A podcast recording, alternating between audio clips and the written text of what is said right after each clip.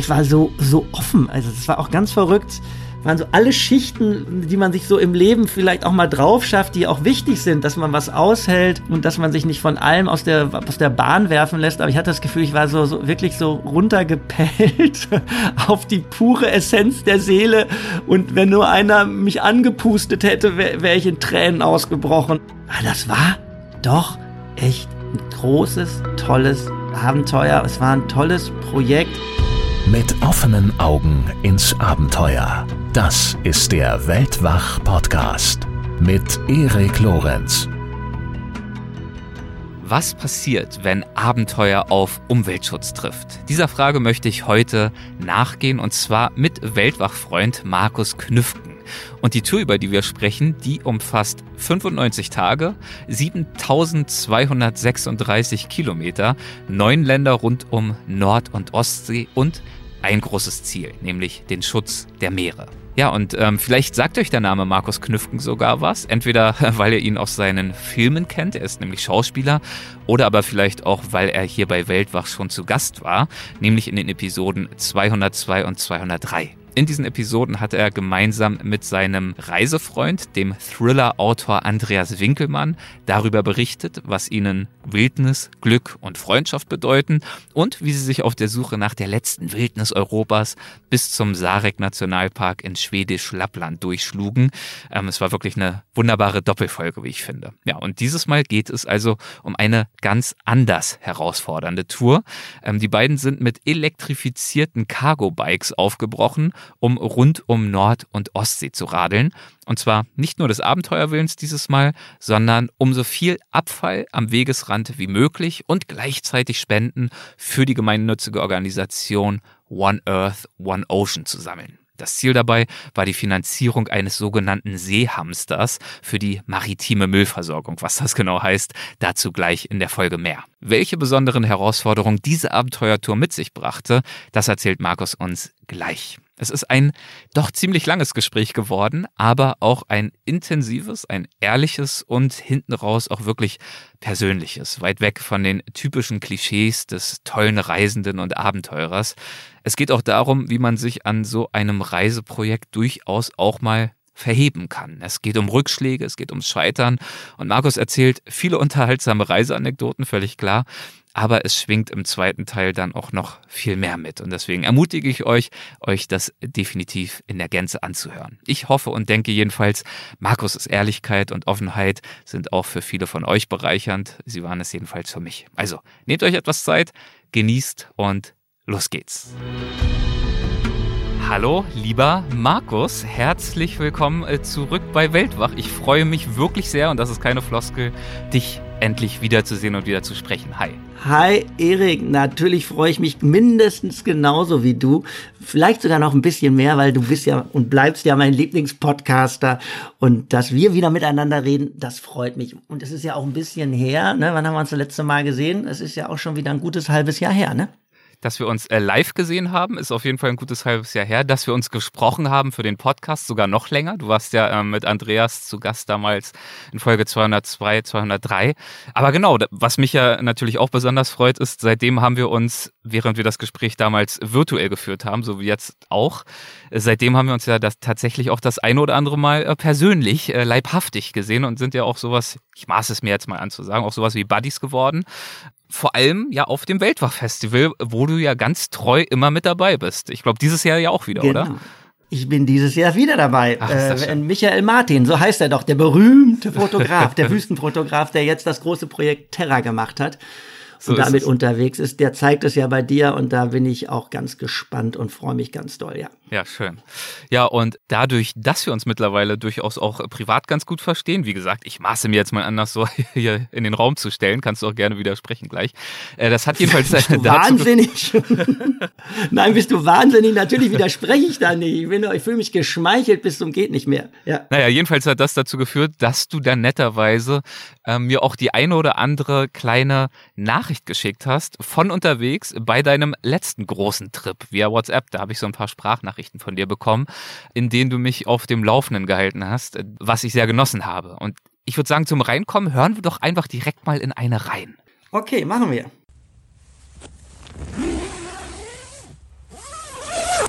Wow, ich bin so geflasht, ja.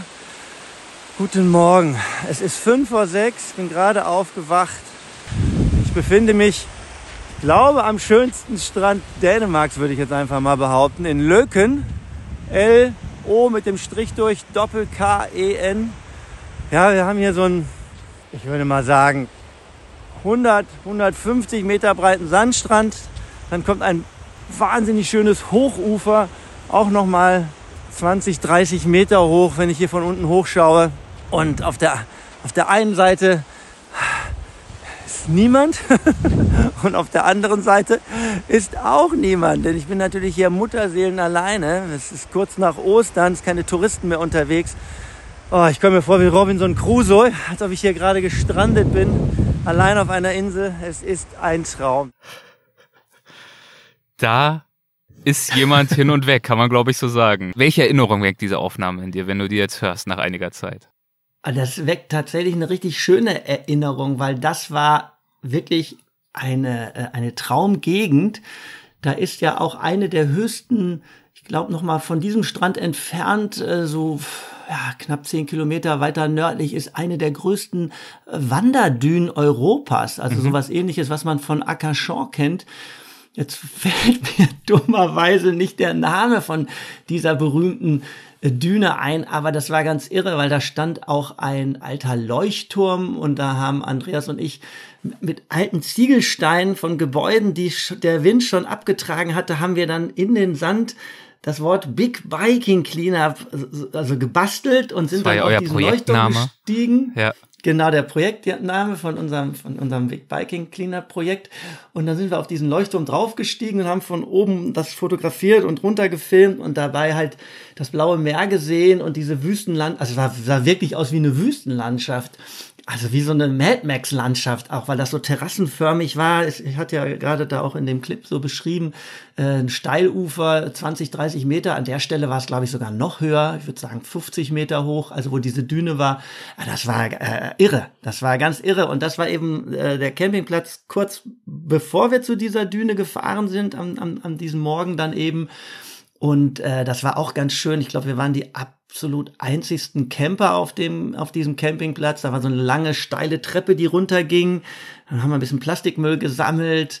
Weiß ich auch noch dass wir oben so einen ganz kleinen Tisch hatten, wo wir direkt an der, an der, an der Kante vom Steilufer, da haben wir dann ge, zu Abend gegessen, am Abend vorher und mhm. am Morgen gefrühstückt. Also das war so, wie man sich das wünscht, wenn man in der Natur und draußen unterwegs ist. Das war ganz toll. War ganz, und wir hatten da, kommen wir später noch zu, da hatten wir ja noch gutes Wetter. Ja, genau. Also das war ja noch am Anfang, das war so Tag sieben, Tag acht, würde ich so sagen. Tag ja. sieben, Tag acht, so eine knappe Woche waren wir unterwegs. Und da hatten wir, wir sind ja ähm, im April losgefahren, am 14. sind wir losgefahren, also wird das sowas wie der 20., 21. gewesen sein. Und da hatten wir wirklich schon, es ging schon in Richtung 20 Grad, hm. äh, die Sonne war ganz oft draußen und da war es noch richtig schön zum Fahrradfahren. es war flach, ne? wir waren in Dänemark, es war flach, also ah, da war alles noch richtig klasse. Ihr seid geradelt in der Gewissheit, ja, es läuft, es rollt. Wir sind einfach hier voll im Glück und im Flow. Es wird ein Kinderspiel. Wir sind im, das wird ein Kinderspiel. Die Spenden fließen rein. Wir haben schon nette Leute getroffen. Hat eine junge Dame an dem Morgen die auch mit einem E-Bike unter, wir waren ja auch mit elektrifizierten äh, Fahrrädern unterwegs, da hatten wir auch eine andere E-Bikerin, die nicht mit Lastenrädern unterwegs war. Wir waren ja mit Lastenrädern unterwegs. Die hatten wir da auch schon zweimal getroffen, wie das so ist. Auf so, ne, auf so mhm. Touren trifft ja. man ja manchmal, wie bei Wandertouren, trifft man ja dann öfters auch Leute wieder. Und die hatten wir zwei Tage vorher schon mal auf einem Campingplatz getroffen, hatten da wieder getroffen und hatten ihr da von unserem Projekt erzählt. Und als wir sie trafen, hat, fing sie an, also hatte sie auch schon ein bisschen Plastikmüll gesammelt, mhm. wo wir dachten, oh ja, und wir, das gute Wort wird schon weitergereicht. Die Menschen, die wir treffen, wir haben sie alle, wir, wir bringen sie alle dazu, auch wie wir Plastik zu sammeln. Das wird ein Riesenerfolg, die Nummer. Ach schön, das ist doch ein guter Teaser. Wir starten auf einer sehr positiven Note, so soll es ja auch sein. ähm, und du hast gerade schon so diverse Dinge einfließen lassen, ähm, die, wo wir jetzt, glaube ich, mal ein bisschen Kontext liefern direkt. Also du Ja, hast schon ja. verraten, du warst nicht allein unterwegs, sondern natürlich wieder mit Andreas Winkelmann, dem großen Thriller-Autor. Äh, der war ja auch bei unserem letzten Gespräch mit dabei über den Sarek-Nationalpark in Schweden. Ähm, du hast gerade das Thema Müll sammeln angesprochen, Recycling. Du hast das Thema Lastenfahrräder und E-Bikes angesprochen und den Titel des ganzen Projekts Big Biking Cleanup. Also schon ganz, ganz viele wichtige Aspekte anklingen lassen. Ich würde sagen, ähm, das versuchen wir jetzt nochmal ein bisschen aufzuräumen. Also, ihr seid unterwegs gewesen und die große Frage ist, warum? Es ging ja dieses Mal anders als beim letzten Mal in Schweden, nicht vor allem und in erster und einziger Linie um euer persönliches Abenteuer und Erlebnis, sondern ja durchaus auch um mehr. Was hattet ihr euch überlegt? Also, jetzt Ich weiß, das ist keine, so ein keine kleine Frage.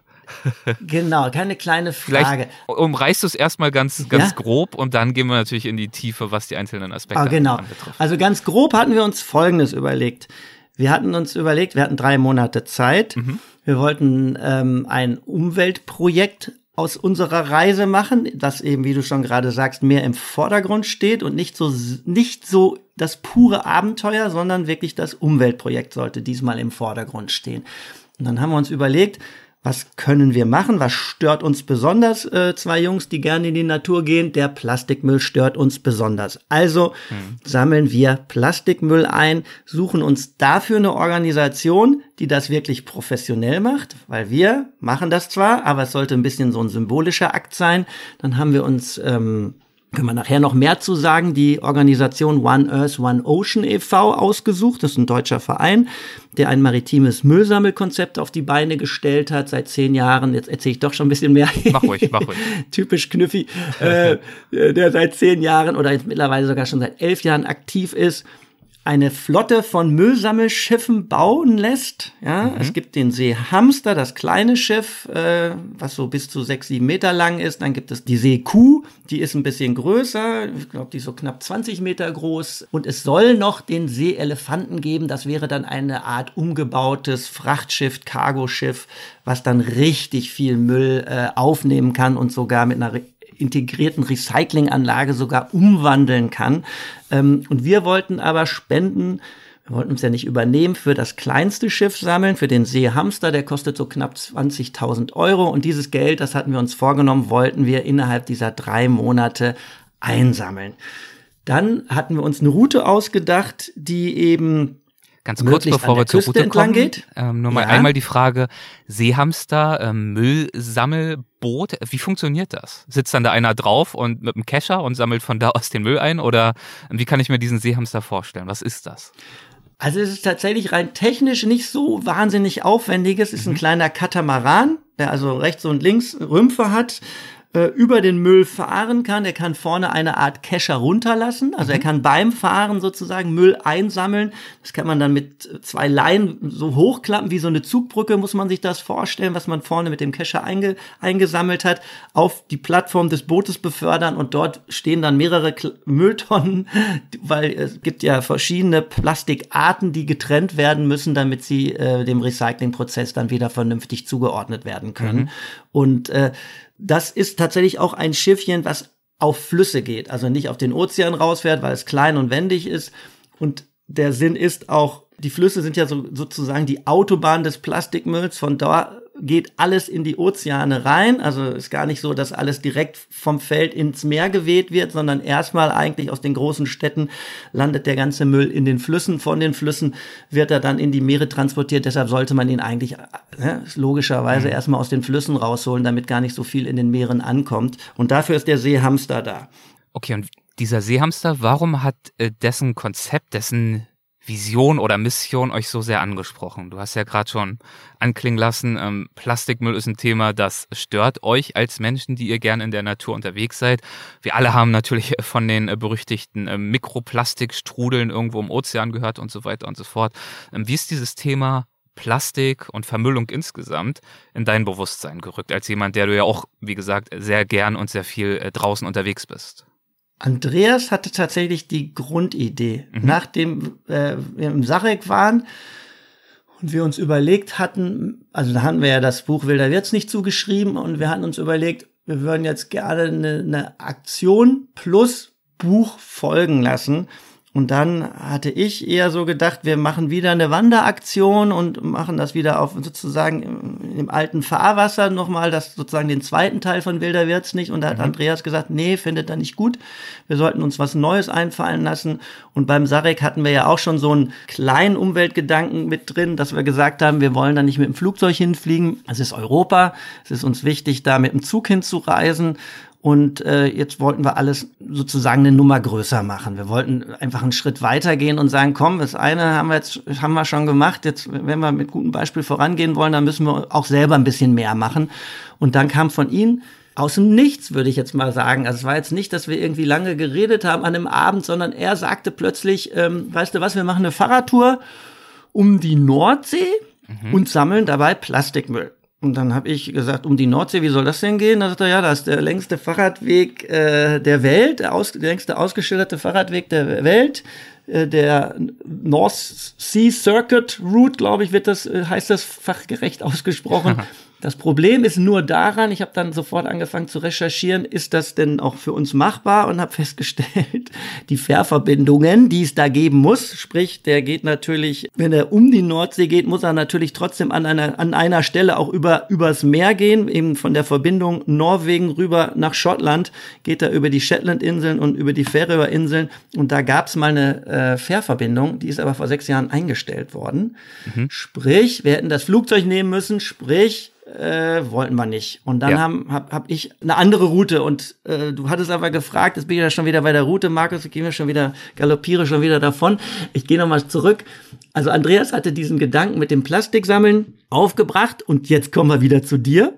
Äh, dann hatte ich bei dir tatsächlich äh, eine Folge gehört, wo der Joost Hovest von seinem neuen Projekt, heißt der äh, richtig Jost Kobus oder Jörg Hovest? Wahrscheinlich Jörg Hovest. Jörg ja. Hovest. So genau, richtig, danke, ja. dass du, ich entschuldige mich ja. ganz aufrichtig bei ihm, weil er tatsächlich mich dann inspiriert hat, One Earth, One Ocean auszusuchen, weil er hat mhm. ein Projekt, das nennt sich Heroes of the Sea. Ja, da hat er ein riesen Bildband, er ist ja auch Fotograf, ein sehr guter Fotograf und auch mittlerweile einen Dokumentarfilm hat er gemacht, den habe ich mir letztens auch mal angeguckt, auch sehr gut geworden, kann ich auch jedem empfehlen, sich den mal anzuschauen. Ähm, heißt auch Heroes of the Sea.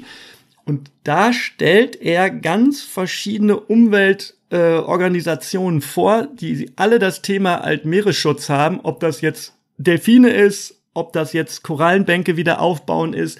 Aber eben hatte er auch eine Kategorie, Plastikmüll, ja, und wie man den wieder aus den Meeren rauskriegt. Mhm. Und da wurde einmal das Ocean Cleanup Projekt auch vorgestellt. Das ist ja von einem holländischen Mann ins Leben gerufen worden. Der arbeitet aber mit zwei riesigen Schiffen. Und das ist auch ein, ein riesiges Projekt mittlerweile. Und es wurde eben One Earth, One Ocean vorgestellt. Und als ich sah, die sind aus Deutschland, die arbeiten mit kleinen Schiffen. Und unser Gedanke war ja, Spenden für ein Projekt zu sammeln, was dann wirklich in Anführungsstrichen was Handfestes ist. Also was habe ich davon, wenn ich jetzt 10.000 Euro sammle, das geht in ein Schiff, das zwei Millionen kostet, dann, dann ist das irgendwie nicht, auch nicht greifbar für die Menschen draußen. Und deswegen war dann der Gedanke relativ schnell klar, nee, wir machen das mit One Earth, One Ocean oder fragen die erstmal an, ob die mit uns überhaupt zusammenarbeiten wollen, weil so ein Seehamster, der kostet 20.000, das ist ein kleines Boot. Der hat erstmal nur einen kleinen Impact, aber das können wir dann irgendwie mit unserer Geschichte am besten verbinden und das, ja, das passte einfach gut, fand ich. Okay. Äh, wer jetzt noch mal reinhören möchte äh, bei Jörg Hovist äh, zu den Helden der Meere, das war Folge 183, habe ich gerade noch mal nachgeschaut. Da hört man dann das, äh, worauf du dich gerade bezogen hast. Also Jörg, äh, Jörgs, mein Gott, jetzt sage ich selber schon Jörg, Jörgs, Jörgs eigenes Engagement für unsere Ozeane und auch einige beeindruckende Aktionen, die er diesbezüglich durchgeführt hat. Und das hat für euch eben auch äh, einige Ideen zumindest parat gehabt, einige Impulse gegeben. Und nachdem es diese Impulse Impulse dann gab, wurde, glaube ich, aber schon auch recht schnell äh, deutlich, das ist keine Kleinigkeit. Also das geht in Sachen ähm, Logistik und Planung äh, schon darüber hinaus, einfach mal so loszuwandern. Ne? Also wenn man so eine Distanz zurücklegen möchte, es war dann relativ schnell auch klar, ihr wollt das mit Fahrrädern machen, hast du ja vorhin schon gesagt. Das war ja auch äh, ein Impuls äh, von Andreas. War klar, okay, da müssen wir uns äh, doch jetzt ordentlich vorbereiten, was die Route anbetrifft und auch was unsere Ausstattung, unser Material anbetrifft. Total. Das war weit entfernt von allem, was, was wir beide vorher jemals irgendwie gemacht haben, weil vorher war einfach äh, sich eine Location aussuchen, unseren Rucksack, den wir hatten, unsere, unsere Klamotten, die wir hatten, packen, in Anführungsstrichen und los, ne? Also das war was, was vorher an Logistik einfach zu machen war und jetzt war ja plötzlich wirklich alles neu und alles anders.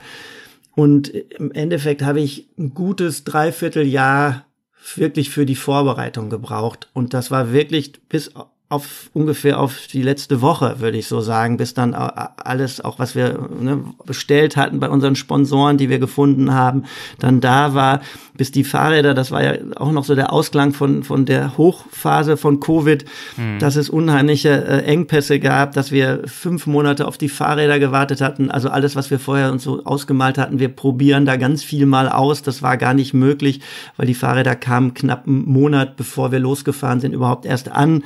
Die Route musste ausbaldowert äh, werden. Ich hatte noch eine Filmproduktion angesprochen. Also es gab ganz viele, ja, immer wieder Videocalls mit Leuten, mit Menschen, äh, eben, ich hatte schon gerade die Sponsoren angesprochen. Wir wollten das Projekt so rund wie möglich auf allen Ebenen machen. Sprich, wir wollten jetzt nicht nur sagen, äh, wir sammeln Plastikmüll, sondern wir wollten auch unsere ganze Ausrüstung möglichst umweltfreundlich, also eine möglichst umweltfreundliche Ausrüstung dabei haben, was diese ganzen, ganze Funktionsklamotten betrifft. Ja, ich erinnere mich auch noch an, an diese Planungsphase, monatelanges äh, Vorbereiten, Abstimmen, Erwägen. Und ich erinnere mich äh, gut daran an die Gespräche, die wir damals geführt haben, in denen du mir auch erzählt hast, dass es dir auch einfach wirklich ein eigenes Bedürfnis ist, wahrscheinlich durchaus auch äh, inspiriert durch die Berichte anderer Abenteurerinnen und Abenteurer, selbst jetzt auch mal zu versuchen, bei so einem Projekt das Abenteuer mit einem Sinn zu verbinden. Also nicht nur dem Sinn für sich selbst, das ist ja auch absolut legitim und mehr als genug. Messner hat in unseren Interviews ja auch mehrfach unterschieden oder betont, das, was er tut, ist an sich nutzlos. Er stiftet keinen Nutzen aber es ist nicht zwangsläufig sinnlos, denn der Sinn, den dieses Tun erhalten kann, ist eben genau der Sinn, den er selber reinlegt für sich selbst. So, das nur als kleiner Nebenfakt. Aber wir haben auch andere Beispiele aller Rüdiger Neberg, der ja bekannt dafür war, eben seine Abenteuer immer mit einem ganz großen Sinn zu verbinden. Er hat die eigentlich immer durchgeführt, um medienwirksam für Angelegenheiten, für Themen äh, Aufmerksamkeit zu schaffen, die ihm sehr am Herzen gelegen haben. Und ich erinnere mich, darauf wollte ich eigentlich hinaus, war jetzt ein langer Exkurs,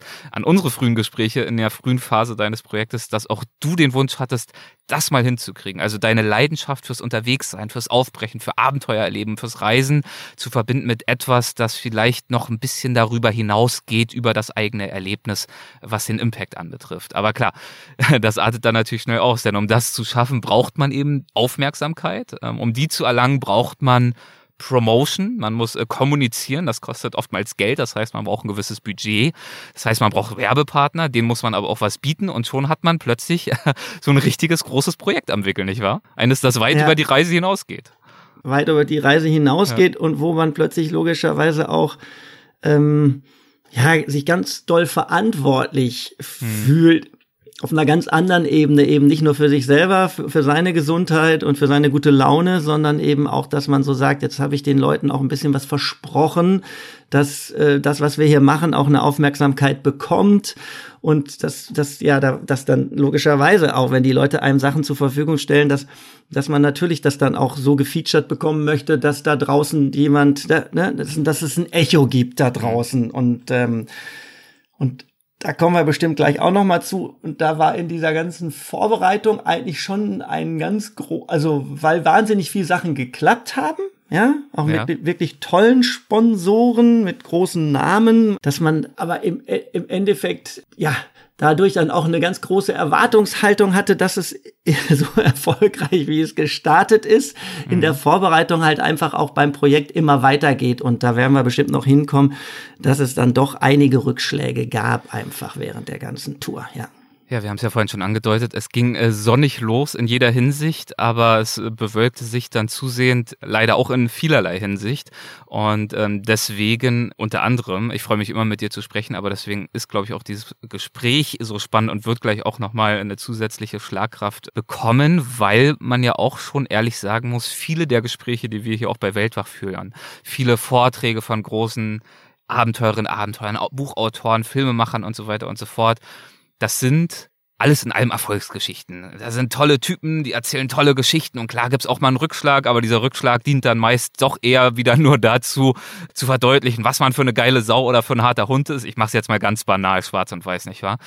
Aber zur Realität gehört eben, zum Reisen, zum Leben insgesamt, dass es eben in der Wirklichkeit nicht immer so astrein läuft und das ist, und da ist vielleicht auch wieder ein Klischee, aber dass der Charakter sich dann wirklich zeigt, wenn es halt wirklich ans Eingemachte geht und wenn die Rückschläge nicht darin bestehen, wie bei mir damals im Sarek, ah, jetzt haben wir schon drei Tage am Stück Regen und mein Schlafsack ist feucht und oh, meine Stimmung, ich weiß nicht, wie, wie geht's jetzt noch weiter? Das sind Kleinigkeiten, das sind, das sind Herausforderungen, die gehören mit dazu. Aber es kann halt auch Herausforderungen gehen, die tatsächlich an die eigene Selbstwahrnehmung im schlimmsten Fall gehen oder im intensivsten Fall und äh, dazu führen, dass man das, was man da macht, hinterfragt und am Ende vielleicht sogar sich selbst.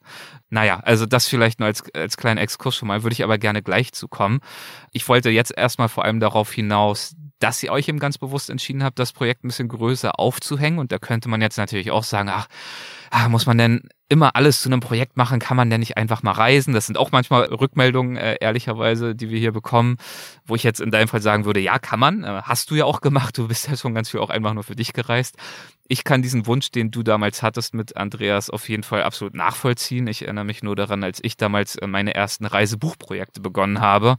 Ähm, das war jetzt auch nicht aus einem riesigen Ego-Trip herausgeboren oder das Ziel der Unsterblichkeit oder die Welt zu verändern, sondern so ein Projekt, mit einer Reise zu verknüpfen, kann ja auch einfach bedeuten, die Reise intensiver zu konzipieren, zu erfahren, für sich selbst zu verarbeiten und einfach auch ganz egoistischen Mehrgewinn dadurch zu erlangen, dass man vielleicht sogar was Gutes damit bewirkt. Dementsprechend kann ich die Beweggründe, die dich, die euch dazu veranlasst haben, in so eine Richtung zu gehen, äh, sehr gut nachvollziehen. Ja, und, und vielleicht, um das auch nochmal so ein bisschen persönlicher, ja. Ähm, weil wir beide reden ja jetzt sozusagen gerade hier ähm, auf, also auf mich so ein bisschen zu beziehen. Es ist ja. tatsächlich auch ganz doll so, wie du gerade schon angedeutet hast. Ich habe eben knapp 40 Jahre lang meine Trips in die Natur immer als so rein Spaßprojekte für mich selber. Ich, ich habe nie das Gefühl gehabt, dass ich die Natur ausbeute, wenn ich da jetzt ähm, meine Touren hinmache, aber dass ich ihr halt nicht zurückgebe, sage ich jetzt mal. Und und dass tatsächlich das auch ein bisschen so über die, über die Jahre, Jahrzehnte, Wahnsinn, ne, äh, auch an, an einem dann vielleicht auch nagt. Und jetzt war mal so eine Chance tatsächlich, auch ein bisschen durch diese Geschichte mit Andreas Freundschaft, er ein bekannter Thriller-Autor, wie du schon in der Einleitung gesagt hast. Wir haben schon ein Buch zusammen geschrieben. Jetzt, dass man die Möglichkeit hat, das Gefühl hat, man hat dadurch vielleicht auch eine Plattform, man kann auch dadurch eben vielleicht tatsächlich andere Leute inspirieren, äh, man kann das, was man macht, eben auch ähm, in die Welt sozusagen. Gut, ich bin äh, ne, vom Beruf Schauspieler, da hat man, glaube ich, schon rein vom, vom, von, von, von, von so wie man gestrickt ist, natürlich immer so ein Sendungsbedürfnis, aber ich wollte jetzt eben nicht nur eben eitel senden, hier äh, der, der sportliche äh, End-50er ist wieder unterwegs, äh, sondern ich wollte tatsächlich senden, hey, äh, man kann coole Sachen machen, man kann coole Sachen verknüpfen, man kann was, äh, man kann Abenteuer erleben, aber man kann es eben mit einer tollen, mit einem tollen Projekt verknüpfen. Und das war tatsächlich diesmal ein ganz großer Wunsch und ein hehrer Wunsch, würde ich mhm. jetzt so sagen, im, im Rückblick auch. Und ähm, ja, wie das dann manchmal ist. Ähm, Jedenfalls, also es erwuchs daraus eine gewisse Komplexität, was die Planung anbetrifft. Und es erwuchs aber durchaus auch eine Komplexität, was eben wirklich das Equipment anbetrifft, die Reise selbst. Denn es war eben keine Wanderung mit einem Rucksack auf dem Rücken, es war auch keine Fahrradtour mit einem kleinen Rucksack auf dem Rücken oder einer äh, kleinen Satteltasche links noch, sondern ähm, ja, erzähl doch mal, womit seid ihr geendet, was sozusagen die Entscheidungsfindung anbetraf, wie und wo ihr unterwegs sein würdet? Ich gehe noch einen ganz kleinen Schritt zurück, ja. also weil unser Verkehrsmittel, ne, genau. ist jetzt ja auch ein bisschen das außergewöhnlich. Wie. Genau, wie. Genau, äh, wie wir dann schlussendlich unterwegs waren. Also es hieß ja am Anfang nur mit dem Fahrrad. Dann ist ja klar, jeder stellt sich dann ein ganz normales Reisefahrrad vor, wo hinten Packtaschen dran sind und vorne ein paar Lowrider, also vorne noch mal ein paar Packtaschen dran sind. Ähm, und so fährt man dann ja auch äh, auf Reisetour. Aber wir dachten dann eben auch Ich hatte vor drei Jahren mal ein Lastenbike ausprobiert und mhm. war von diesem Gefährt wahnsinnig begeistert, weil es ein sehr sportliches Lastenrad war in Bremen hergestellt von der, das kann man ja ruhig sagen, haben wir nämlich gezahlt, ja. von Velolab aus Bremen. Äh, und äh, dann hatte ich damals aber tatsächlich nicht genug Kleingeld über, um mir das zu kaufen. Und das war immer so im Hinterkopf, wow, das ist ja ein tolles Ding. Und als ich dann durch Andreas draufgebracht wurde, lass uns eine Fahrradtour machen, dachte ich dann sofort, ey, okay, machen wir, aber nicht mit einem normalen Reiserad. Wir machen das mit zwei Lastenfahrrädern und zwar mit zwei elektrifizierten, weil dann können wir ein bisschen mehr transportieren. Wir werden ja dadurch, dass wir Plastik sammeln, zu dem normalen Gepäck eben noch ein bisschen mehr äh, Müllgepäck noch dabei haben. Also lass uns das mit zwei Lastenbikes machen, lass uns äh, die elektrifizieren und ähm, das fällt auch auf und gleichzeitig können wir noch eine Lanze für die Mobilitätswende brechen, weil Lastenbikes sind ja für die Städte ja auch eigentlich das ideale Fortbewegungsmittel, um deine Kinder in den Kindergarten zu bringen oder in die Grundschule oder eben mal einkaufen zu gehen. Also diese berühmte Last-Mile-Geschichte, dass man irgendwie auch mit den Dingern Sachen ausliefern kann. Die können wir dann auch noch featuren. Das passt dann auch noch perfekt in unsere Umweltgeschichte rein. Also haben wir uns dann mit Velolab kurz geschlossen, haben diese beiden Bikes bekommen und dann haben wir eben den Weg, von den ich vorhin ja schon mal kurz angedeutet hatte, der dann erst Nordsee sein sollte, aber das klappte ja eben nicht. Durch die fehlende Fährverbindung haben wir uns gesagt, okay, es muss an der Küste entlang gehen. Es muss von Hamburg, da starten wir, von da muss es losgehen. Schnellster Weg ist es runter an äh, die Elbe runter, an die Nordsee.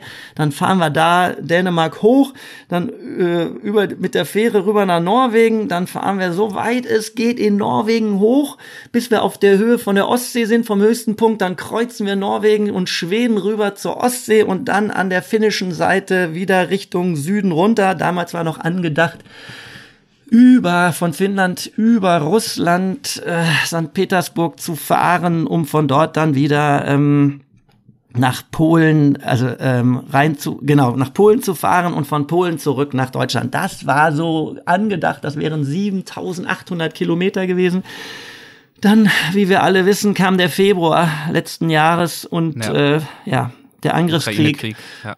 Ukraine und es war natürlich klar, das machen wir nicht, auf gar keinen Fall. Und dann haben wir noch schnell umgeplant, eben über die baltischen Staaten an Kaliningrad vorbei, also Russland ausgespart und dann, wie ich schon gerade gesagt habe, über Polen zurück nach Deutschland. Das war dann die mhm. Veränderung, es waren dann da, dadurch ein paar Kilometer weniger, waren dann, glaube ich, geplant, 7,4 am Ende des Tages sind es 7200 ich habe es irgendwo aufgeschrieben, äh, 7236 sind es dann ganz am Ende geworden. Ähm, aber genau, das war dann unsere Nord-Ostsee-Route, die wir uns ausgesucht hatten.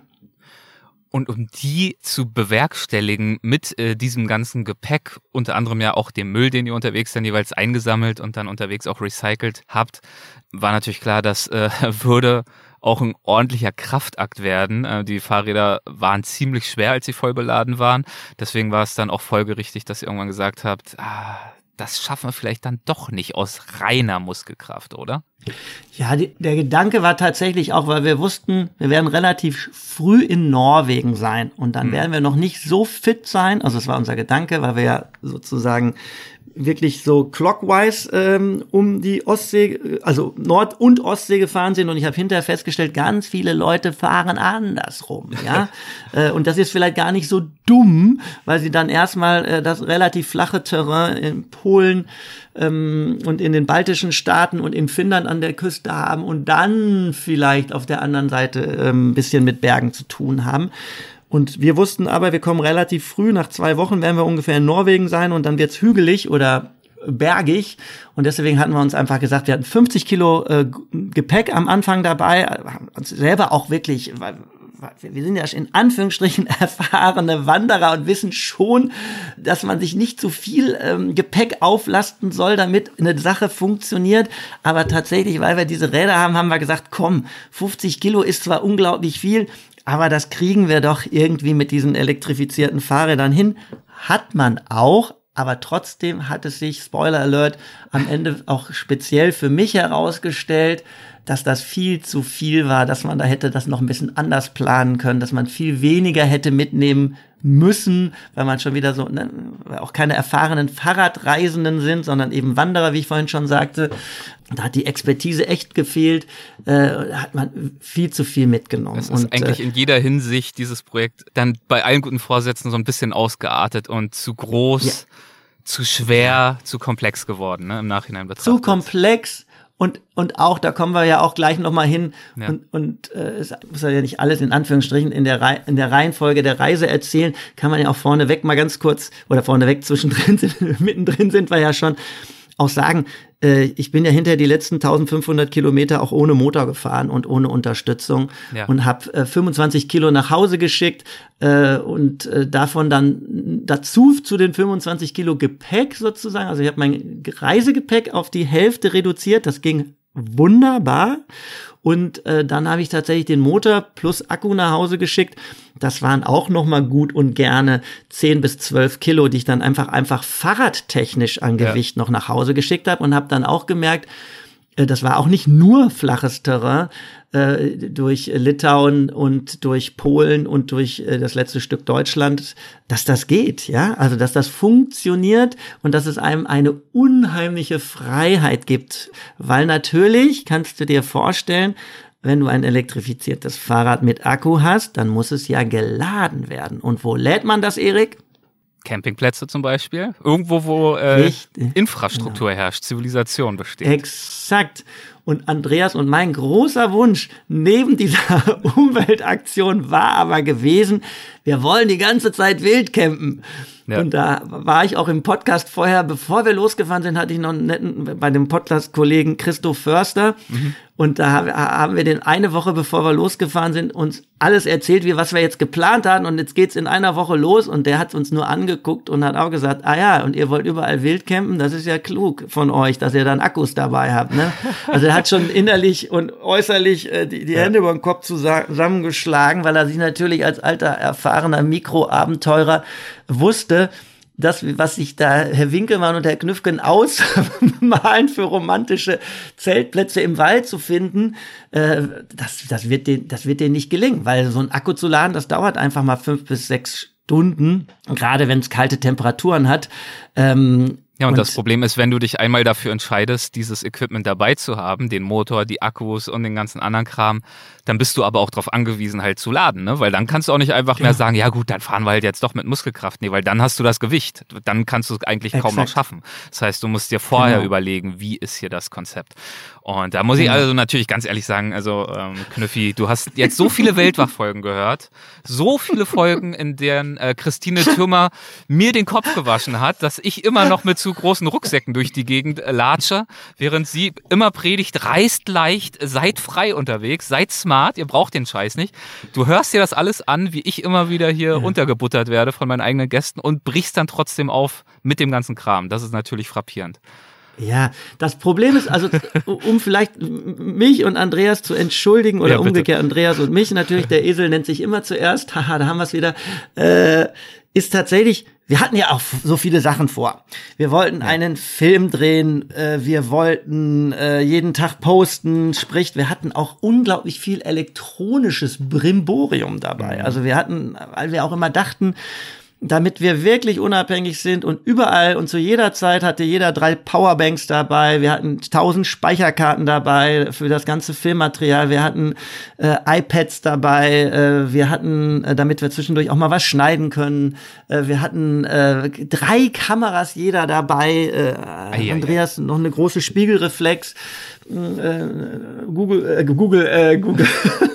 GoPro wollte ich sagen. Äh, Google. eine Ja gut, dann bist du GoPro. natürlich aber irgendwann auch nur noch, wenn du am Zeltplatz ankommst, hast ja nur noch zu tun mit Laden und mit Kabeln und Adaptern. Und furchterregend. Wirklich. Ich, ich habe ja das, ich habe es ja tatsächlich alles aufgenommen.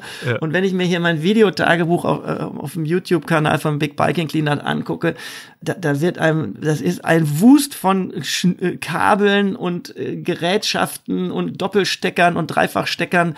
Und äh, das waren dann, also es, es ist äh, Stress. krank. Also wirklich, wenn ich das jetzt denke ich, äh, und das, das war bei Jost lustigerweise, den hatte ich nämlich äh, Jörg? kurz vorher mit ihm. Sag ich, warum sage ich das immer falsch? Ich ich Idiot. Entschuldigung, Entschuldigung, das sagt man ja nicht. Äh, ich, ich ärgere mich über mich selber. So ein netter Mensch. Jörg. Ja. Ähm, Jörg hatte ich nämlich tatsächlich, weil ich wusste, dass er ja einen Film gemacht hatte, einen Dokumentarfilm, Heroes of the Sea, und den hatte ich tatsächlich vorher einmal angerufen, war super nett hat sich mit mir kurz unterhalten und hat auch gesagt, am Ende des Tages, Markus, nimmt man das, was man am schnellsten zur Hand hat, also eigentlich dein Handy. Ja. Und wenn du ein gutes Handy hast, da kannst du mittlerweile auch ganz toll filmen und dann nimm meinetwegen noch eine kleine GoPro mit, aber lass alles andere weg. Wirklich, eine Powerbank reicht dann auch und fertig ist der Sack. Und, und wir hatten alles in fünffachen Varianten dabei und eben viel zu viel. Das war einfach auch. Ja einfach Nein. Anfängerfehler, ja. was das betrifft. Ja, und trotzdem muss man ja sagen, also wer jetzt vielleicht äh, denkt, ja gut, dann waren sie da mit ihren E-Bikes unterwegs, völlig überladen und trotzdem hat man ja einen Motor, also so richtig Performance muss man ja da auch nicht liefern. Also man kann natürlich schon auch mit einem E-Bike äh, abenteuerliches und anspruchsvolles erleben. Wir hatten äh, vor längerer Zeit mal eine Folge, das war Nummer 190 mit äh, Maximilian Senfsch. Das ist einer der frühen E-Bike-Reisenden, der prinzipiell auch sehr gute Erfahrungen damit gemacht hat. Der hat dann zum Beispiel davon erzählt, wie er, als die Teile noch gar nicht so sehr ausgereift waren, zum Beispiel mal ganz Australien umrundet hat mit einem E-Bike. Also dann ähm, wird es natürlich trotzdem spannend und aufregend und die Idee Idee grundsätzlich dahinter ist natürlich in so einem Fall einfach äh, nicht unbedingt sich den ganzen Tag auszuruhen und deswegen mit einem E-Bike unterwegs zu sein, sondern einfach weiterzukommen und mehr zu schaffen und dann aber natürlich schlussendlich äh, durchaus trotzdem auch an die eigenen Grenzen zu gehen, das ist klar. Naja, aber es wurde dann halt äh, alles ein bisschen schwieriger, weil mit dieser Masse an Kram äh, natürlich nicht nur dieser Arbeitsaufwand, das dann auch aufzuladen, zu organisieren, überhaupt zu finden, wo ist der richtige Akku für die richtige Kamera, das nicht alles nur dazu kam, sondern äh, je mehr Technik man hat, desto fehleranfälliger wird natürlich der ganze Kram auch. Auch da kommen wir, würde ich sagen, gleich zu. Ähm, wir werden jetzt sicherlich nicht die Zeit haben, die ganze Route durchzudiskutieren. Äh, da gibt es ja auch dein Videotagebuch und so weiter und so fort. Aber ein bisschen über die Reise an sich würde ich natürlich auch gern sprechen. Wenn wir uns mal die ersten Wochen anschauen, als ja die Sonne noch schien und als ihr auch erstmal ja, vor allem in die Reise reinkommen musstet, losradeln, ein bisschen Muskeln aufbauen, den Wind im Haar fühlen. Nach Monaten der Vorbereitung geht's jetzt endlich los. Man fängt an, Müll zu sammeln. Also auch diese, diese Mission, die er damit verbindet, endlich mit Leben zu füllen. Wie denkst du an diese ersten äh, Tage und Wochen äh, zurück? Wie hat sich euer, euer Reisealltag entwickelt und wie hast du dich gefühlt in dieser Zeit? Also die ersten zwei Wochen hatte ich auch vorhin schon angedeutet, die ja. waren super. Das war herrlich, e-, echt, echt endlich loszukommen nach so einer langen äh, Phase. Man war wirklich aufgeregt am Ab Abfahrtstag. War auch äh, Radio hier in Hamburg, Hamburger Radio vom NDR war da. Das Rote Sofa war da, also, also so eine Talksendung ähm, eine tägliche, äh, die waren da und äh, haben was über uns berichtet. Also man hatte schon so das Gefühl, ey, geht gut los wir kriegen eine Aufmerksamkeit und endlich dürfen wir losfahren. Und ähm, ja, und dann das in, in, in Bewegung setzen, zu merken, erster Campingplatz, alles klappt irgendwie, alles funktioniert irgendwie. Mhm. Dann, glaube ich, ab dem zweiten Tag dann wirklich Sonne. Erster Tag war noch so ein bisschen Nieselregen. Ah, herrlich. Dann die erste Grenze eben nach Dänemark. Da waren wir, glaube ich, schon nach zweieinhalb Tagen waren wir schon in Dänemark. Wow, äh, jetzt schon das erste Land ich mag irgendwie Skandinavier eh total gerne, dann die ersten netten Begegnungen auch. Ich erinnere mich immer an in die, in die erste, wo das erste Mal richtig viel Müll von mir gesammelt wurde und entsorgt wurde und in so einer in so einer hinter in so einer Grillstube Perle hieß die auch noch lustigerweise. Finde ich einen super Namen für, eine, für mich als Vegetarier und fast Veganer war in so einem riesen Grillrestaurant. Und dann fragte ich auch noch ob ich auf Englisch ob ich hier entsorgen dürfte. What's the name of your grill station? Perle sagte sie. Und ich konnte das erst überhaupt nicht. Was meint die Dame denn? Ach Perle. Eine Perle wie schön. Ja. äh, genau. Also war, sie war eine Perle und die Grillstation war eine Perle. Und und wie gesagt, dann, was wir vorhin gesagt haben, dann die ersten tollen Landschaften, ersten tollen Strände. Dann in Dänemark hat uns äh, ein deutsches Ehepaar in Hirtshals, das spreche ich bestimmt auch wieder falsch aus, äh, am, ähm, am Fährhafen, bevor wir nach Norwegen übergesetzt sind. Die haben uns in einem Schiff übernachten lassen. Mhm. Die trafen wir auf dem Campingplatz, wo wir gerade eingecheckt haben. Die sprachen uns an auf die Fahrräder, was wir denn da machen. Und dann äh, hat Andreas denen unsere Geschichte erzählt. Und dann sagten sie, äh, müsst ihr nicht übernachten, wir können doch bei uns übernachten. Und dann, also, also die schönsten Sachen. Also da, das war so, wie, dass man so wirklich so denkt, es ist Gastfreundschaft erlebt man, nette Menschen erlebt man das Müllsammeln funktioniert, das Wetter spielt mit, ja. die Fahrräder fahren wie eine Eins. Mein Silver, Silver Surfer habe ich mein Fahrrad, weil es so ganz silber, keinen Lack hatte. Nur das pure Alu, das polierte. Andreas in schwarz unterwegs, der Black Panther und der Silver Surfer, hier die zwei Comicfiguren. Wir fahren, alles klappt, alles ist toll, alles ist schön. Wir haben die ersten Instagram-Posts rausgemacht, die Spenden kommen rein, es kommen Spenden rein, sagen wir es mal so. Ja, also es war alles schön.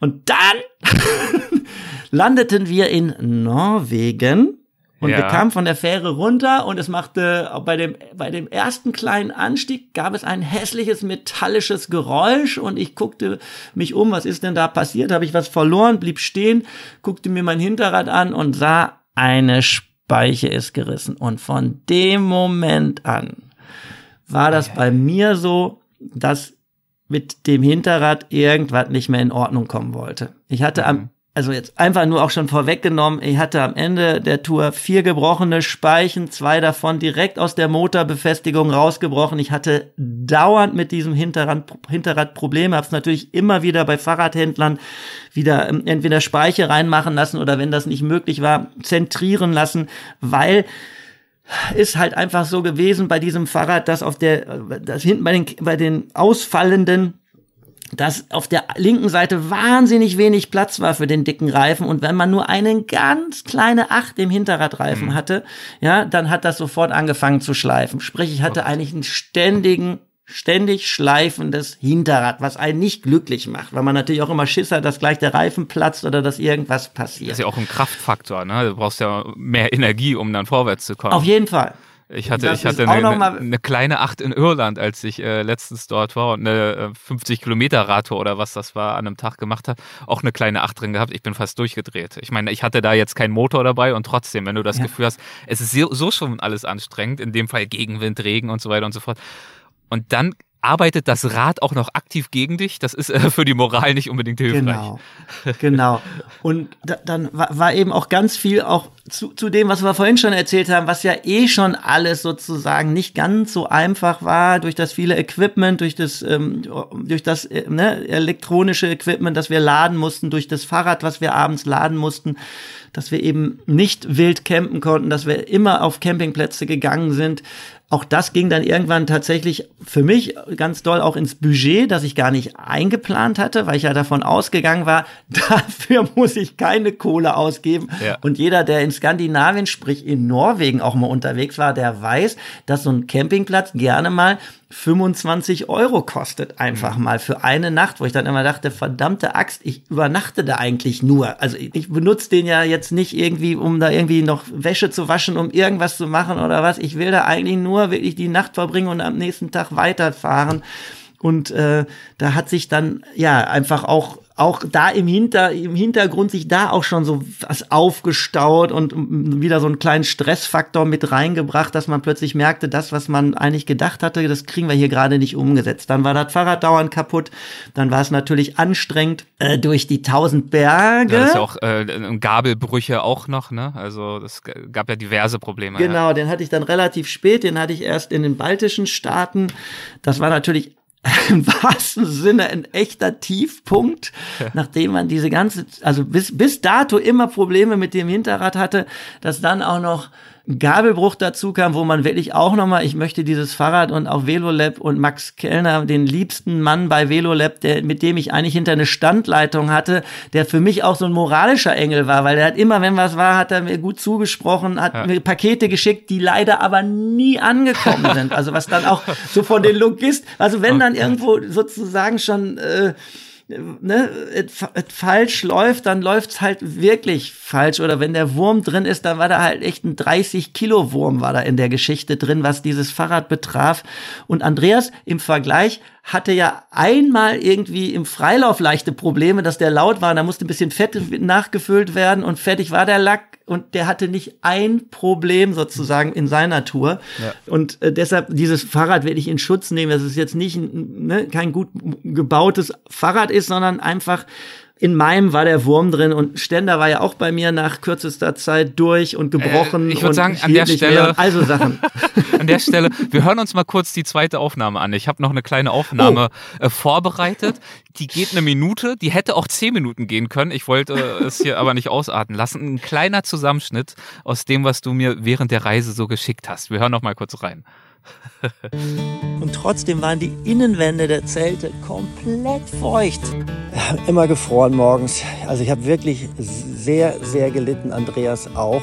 Es war so eine nasse Kälte. Wirklich, ich habe gerade draußen gefrühstückt und die Hand friert am Alutopf fest. Ne? Das ist so eisekalt.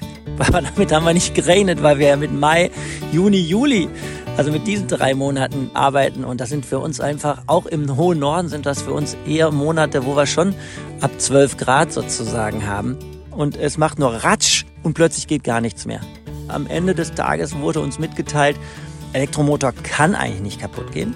Dann kennt ihr das ja, dann sirrt das eigentlich immer im Freilauf so ganz schön.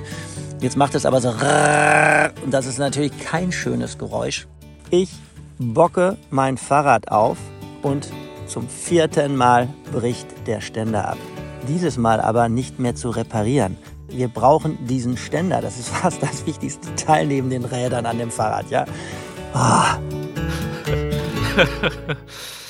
Ja. das ist total schön, das jetzt nochmal so äh, aus dem Rückblick, wo man wieder im Warmen sitzt, wieder zwölf Kilo mehr wiegt als am Ende der Tour. Also ich zwölf Kilo mehr wiege äh, und, äh, und man dieses ganze Leiden und diese ganzen Dinge, die da schief gelaufen sind, so aus der, jetzt, es, es ist ja vorbei, Markus, du bist ja wieder im sicheren, du bist ja wieder in deiner Komfortzone zurück und nicht äh, 30.000 Kilometer Kilometer außerhalb deiner Komfortzone, die wirklich auf dieser Tour. Ich hatte auch lustigerweise einen Freund, der mich irgendwann mal per WhatsApp äh, fragte, wie es mir denn gehen würde und, und so. Und ich habe ihr gesagt, weißt du, Alter, ich habe das Gefühl, diese Tour, die dauert nicht nur drei Monate. Ich habe das Gefühl, es sind acht Jahre.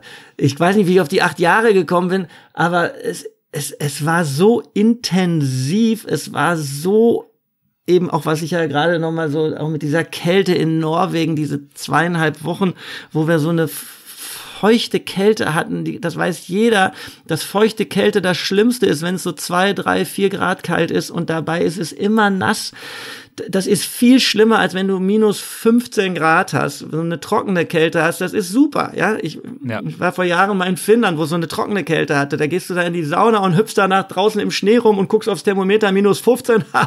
ich bin ja irgendwie ein Polarbär.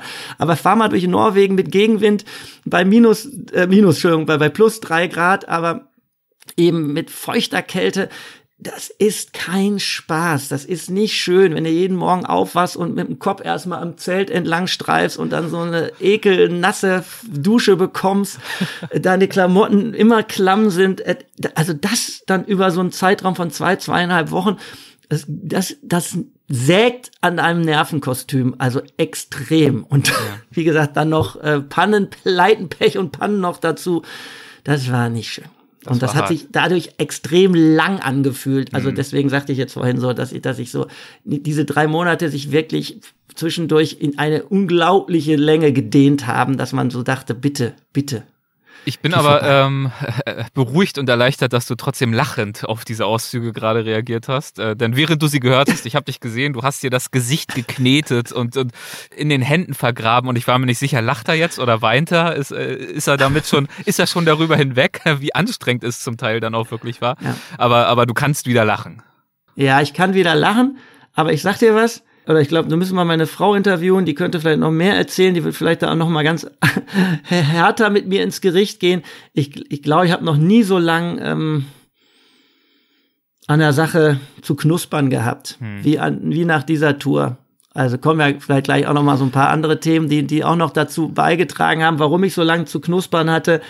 Aber ich habe bestimmt drei Monate, würde ich sagen, locker, wenn nicht noch länger, habe ich wirklich zum Verdauen dieser Tour gebraucht und mittlerweile, ja, das berühmte, die Zeit halt alle Wunden. Mhm. Und, und, und, und irgendwann ist auch so sind wir ja auch. So eine gewisse Resilienz ist ja mega wichtig, dass man auch nicht immer mit sich, ne, manche Gedanken, die verfolgen einen logischerweise länger, aber irgendwann muss man auch versuchen, mit denen abzuschließen. Sagen wir mal so. Das ist dann auch ganz wichtig, um wieder zu neuen Ufern auszubrechen und vielleicht um auch noch mal noch mal einen ganz anderen Punkt reinzubringen, der glaube ich, wenn das jemand da draußen interessiert, warum der Knüffgen denn da so hadert oder sowas, es ist tatsächlich, es ist ein bisschen auch, hat es damit zu tun, dass ich, ich sage ja immer, ich bin Schauspieler, aber das hatte ich ja schon bei dem Podcast beim letzten Mal schon so ein bisschen angedeutet, dass, dass ich ja auch so ausgefadet bin aus der Schauspielerei und dass ich tatsächlich äh, in dieser Corona-Phase auch durch Hören deines Podcasts plötzlich wieder so eine Leidenschaft fürs Wandern und für diesen, für diese Outdoor-Geschichten auf einer Ebene gefunden habe, dass ich wirklich so dachte, das kann jetzt mehr so das Zentrum meines Lebens, für, für meine Sinnhaftigkeit auch meines mhm. Lebens sein. Ist doch toll, dass Leute Podcasts äh, machen über dieses Thema, was für spannende Leute sind da eingeladen. Und das führt auch dazu, dass man Lust auf dieses Projekt hatte. Und, und dann war so viel verknüpft mit diesem Projekt, eben auch Sinnhaftigkeit für das, was wir da machen, eben mit dem Umweltschutz, aber tatsächlich auch ganz doof gesagt wieder eine Sinnhaftigkeit für mein Leben, auch ja. zu sagen, Mensch, ja. Markus, du machst da was, was auch dein Leben nicht nur strukturiert, sondern was dem auch einen Sinn gibt und ne, du und bist jetzt gerade nicht irgendwie eine also Identität verschafft, weil die Identität des Schauspielers, die das war ich mal, mal ganz doof. Ich kriege nicht ja. mehr viele Angebote, eigentlich keine, schon über einen längeren Zeitraum. Und, ähm, und das ist ja auch ganz wichtig, dass man dann manchen Sachen nicht so tragisch äh, nachhängt. Das kenne ich ja auch ganz logischerweise auch aus meiner Branche ganz doll. Mhm. Und das sind eigentlich die traurigsten Menschen, die dann nicht loslassen können, wenn man merkt, ja. dass man plötzlich nicht mehr gewollt ist oder gesucht ist oder gebucht ist und dass es immer wichtig ist im Leben, sich dann, ne, ob, oder mal ganz doof, es muss ja nicht Schauspieler sein, wenn einer als Kumpel im Ruhrgebiet gearbeitet hat und die Zechen machen zu und der weint die ganze Zeit, dass er nicht mehr unter Tage kann, das ist ja tragisch, der muss natürlich auch sich umstrukturieren und sich was ja. Neues suchen, um wieder eine Sinnhaftigkeit in sein Leben. Und Arbeit ist sinnstiftend mhm. und extrem wichtig, wie du sagst, Identität.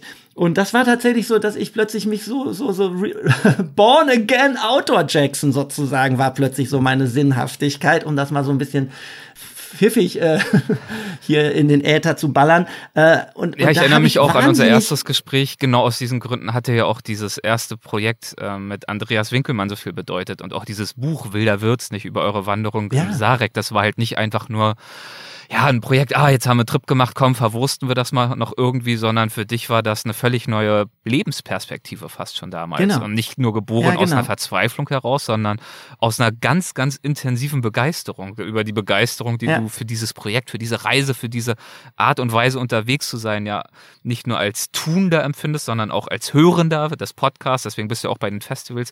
Darüber haben wir auch schon oft uns äh, off the record unterhalten. Das ist also wirklich was, ja. was dir auch sicherlich auch immer noch sehr, sehr viel bedeutet, aber was sicherlich dann auch dazu beigetragen hat, dass diese Herausforderungen auf diesem Projekt, über das wir jetzt hier gerade sprechen, umso gewichtiger und wuchtiger und schwerer zu verdauen waren. Es ging halt ans genau, Eingemachte. Genau, und da ging ans Eingemachte und es war tatsächlich, es hört sich so hässlich an, aber es war dann auch so ein Erfolgsdruck einfach da. Und es war eben ein Erfolgsdruck auch da, jetzt gar nicht nur unseren, was ich vorhin mal kurz so angedeutet habe, mit den logischerweise großzügigen Sponsoren, die uns wirklich extrem toll auf allen Ebenen äh, mit Material versorgt haben. Aber es war natürlich auch For One Earth, One Ocean, den wir ja auch begeistert von unserem, von unserer Idee des Projektes und ihr seid der beste Partner und wir wollen Geld für euch sammeln.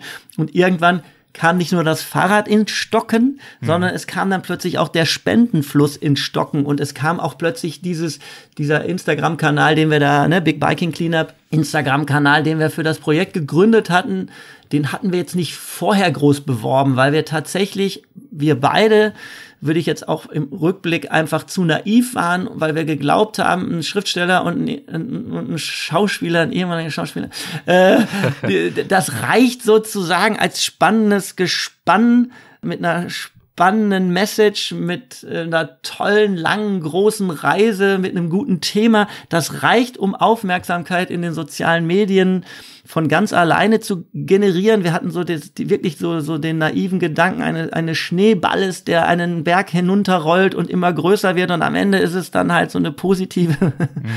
äh, sinnstiftende, äh, umweltstiftende Lawine, die da unten im Tal ankommt und das war aber nicht so. Es war dann tatsächlich so eigentlich schon auch wieder so, fast schon so, kann man fast so mit dem Wetter sagen, nach den zwei positiven Anfangswochen, wo man so das Gefühl hatte, das groovt sich alles ein, da wächst was, da wird was gut, das funktioniert alles.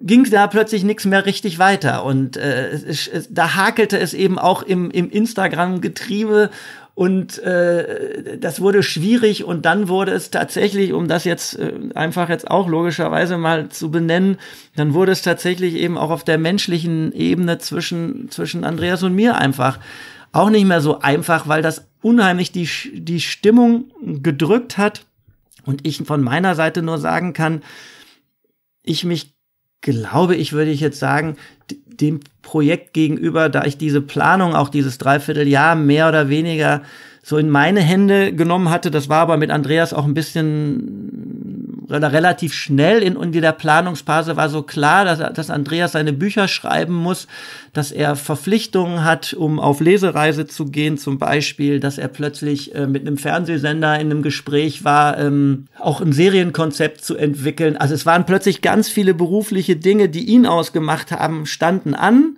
Und bei mir stand außer diesem Projekt nichts an. Und da habe ich mich natürlich logischerweise mit Haut und Haaren diesem Projekt Klar. und der ja. Organisation dieses Projektes verschrieben.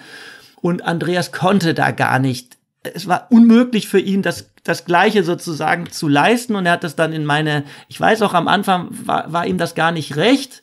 Ich kann das im Nachhinein auch gut verstehen, weil er gemerkt hat, dass, glaube ich, so dieses Baby, was wir da so hatten, plötzlich nur noch einen Erziehungsberechtigten mhm. hatte oder einen Erzieher hatte und äh, der andere musste so zurückstecken. Der eine hatte Elternurlaub, nenne ich das jetzt mal so, und der andere musste halt noch weiterarbeiten. Und erst als wir wieder losgefahren sind, wurde es wieder so unser Projekt. Aber da war schon, würde ich im Nachhinein behaupten, jetzt, äh, wenn ich das so selber mich, äh, ja, so eine kleine küchenpsychologische Studie da anstelle, dann würde ich sagen, da war da was schon in der Schieflage. Mhm. Und in dem Moment, wo es Probleme gab, habe ich mich, glaube ich, viel mehr verantwortlich gefühlt als er. Und er hat mir auch ein paar Mal signalisiert, Markus, nimm das doch mal ein bisschen lockerer.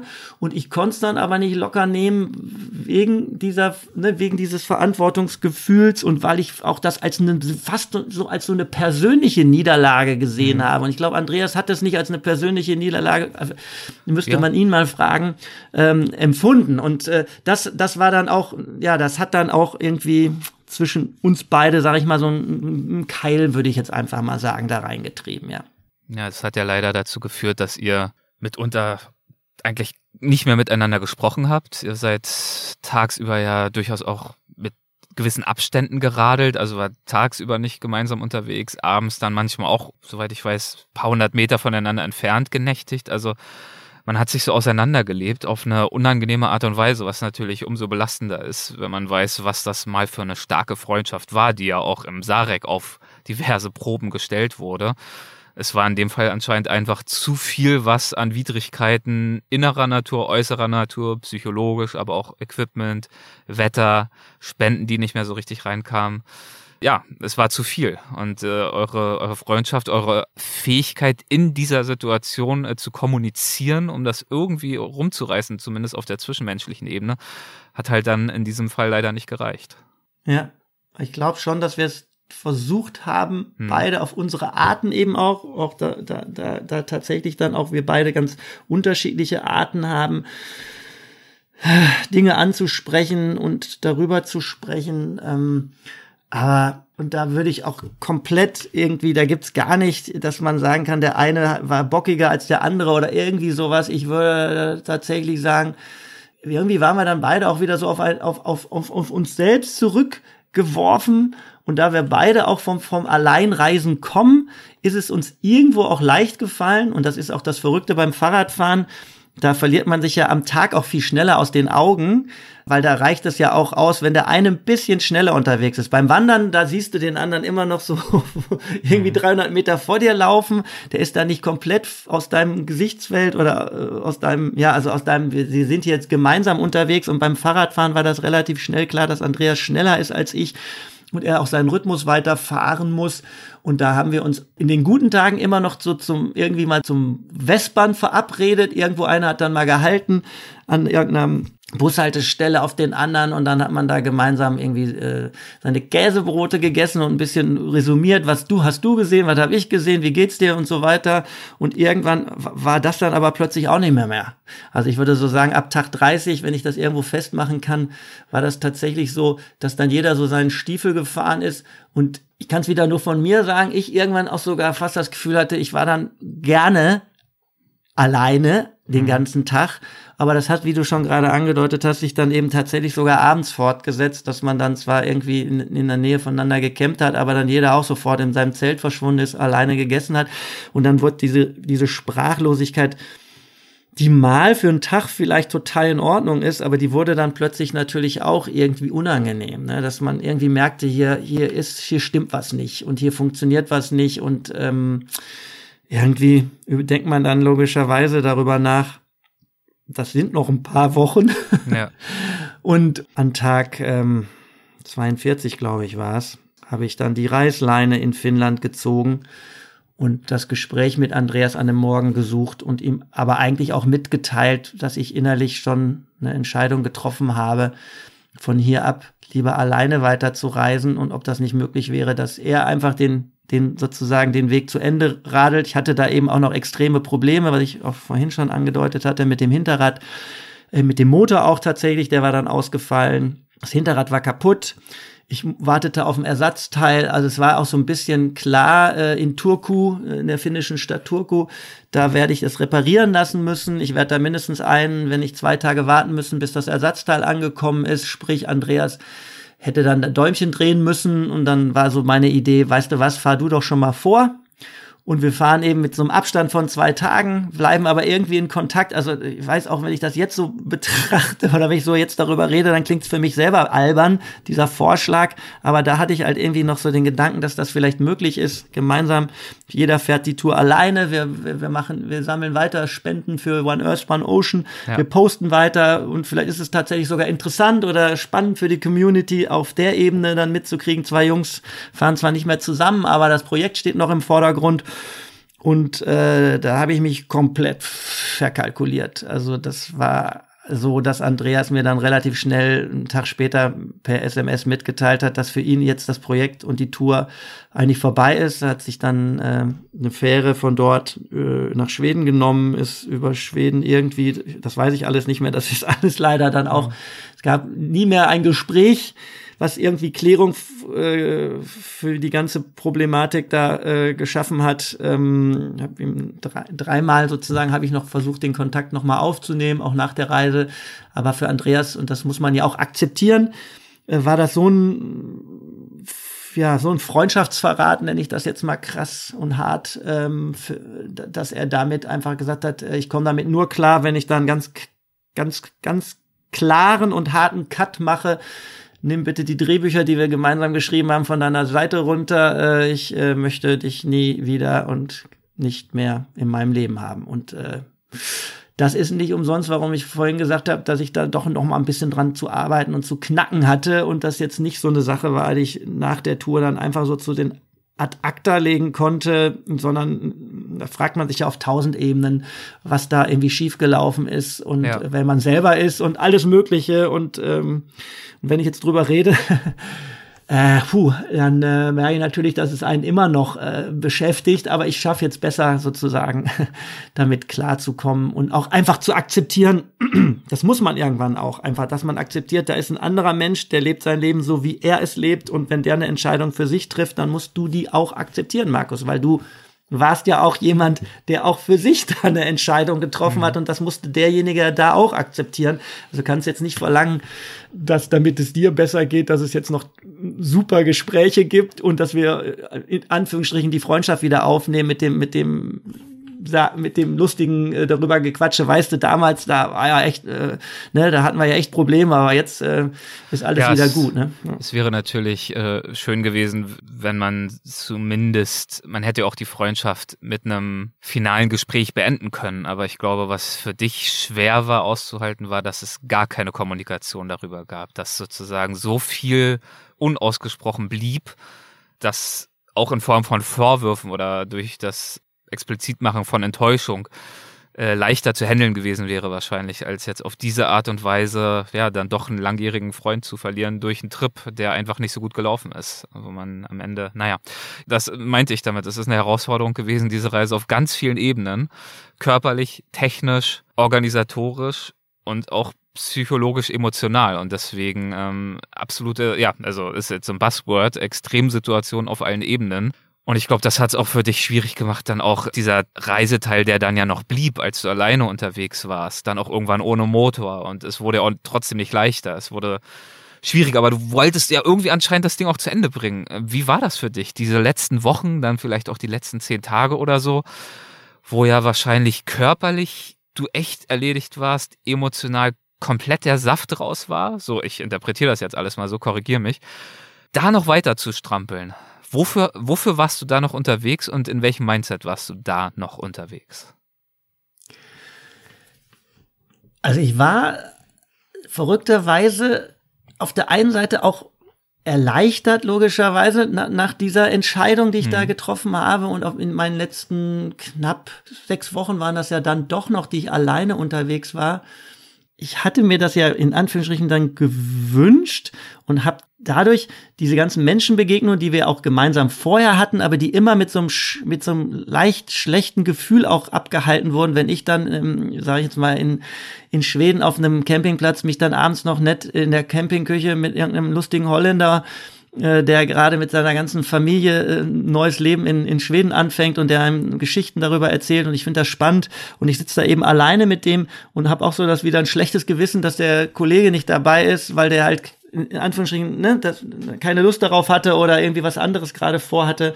Und und und plötzlich war dann, als ich alleine unterwegs war, war dann alles, was ich mit Menschen anstellen durfte, also die ich traf und ich traf ja jeden Tag logischerweise bin ich habe mich auf Menschen. Ja. Das war dann plötzlich so so erleichternd. Das war sehr schön und das war plötzlich so genauso, wie ich mir das eigentlich auch total von Anfang an gewünscht hätte weil ja immer das, das Schönste auf Reisen ist, ist die Begegnung mit anderen, anderen Menschen. Wenn man jetzt nicht wie im Sarek komplett alleine unterwegs ist, dann ist die Natur das, was das Schönste und das Tollste ist. Aber bei so einer Reise, wo man die Zivilisation nicht wirklich verlässt, dann ist dann doch die Begegnung mit, mit Menschen in den jeweiligen Ländern das Tollste. Und das war richtig klasse. Ja. Und wunderschön. Und wie du gerade sagtest, ich war dann zwar schon irgendwie auch ausgepowert und alles, aber auch das ist irgendwie total faszinierend. Ich hatte ja am Ende wirklich zwölf Kilo abgenommen und man ist aber so eine Maschine. Und ich meine, ich finde das auch total. Ja, nee, man ist so eine, nein, nein, nein, nein, das ist jeder. Nein, nein, das ist jeder. Das ist, das, das ist tatsächlich was, da muss ich auch wieder lachen, weil das so faszinierend ist, was man so für eine Maschine ist, wo man oben Kohlenhydrate reinwirft, die werden einfach verbrannt und unten trampelt man. Und das macht auch echt Laune und Spaß. Und dann wiederum, und ich, und das ist, glaube ich, vielleicht, worauf du gerade gezielt hast mit deiner Frage, und dann ganz zum Ende der Tour, wirklich so Richtung letzte Woche, da habe ich plötzlich wieder so gemerkt, wie wahnsinnig doll ich einfach meine Familie vermisse und wie wahnsinnig doll ich meine Frau vermisse und wie ich wirklich auch das Gefühl hatte, jetzt muss dieses Projekt mal zu Ende gebracht werden und du hast dieses Ende in, wenn es in Sicht ist, ist es auch plötzlich eben ist es nicht mehr so, so eine Unendlichkeit, wo man sich, wo die Psyche sich, glaube ich, auch vorher von ganz alleine darauf einstellt, nämlich nicht jeden Tag an das Ende von so einer mhm. Tour zu denken, sondern einfach darüber nachzudenken, ey, du bist jetzt im Marathon, kannst ja nicht bei den ersten zwei Kilometern darüber nachdenken, dass es noch 40 sind, dann wirst du ja bekloppt.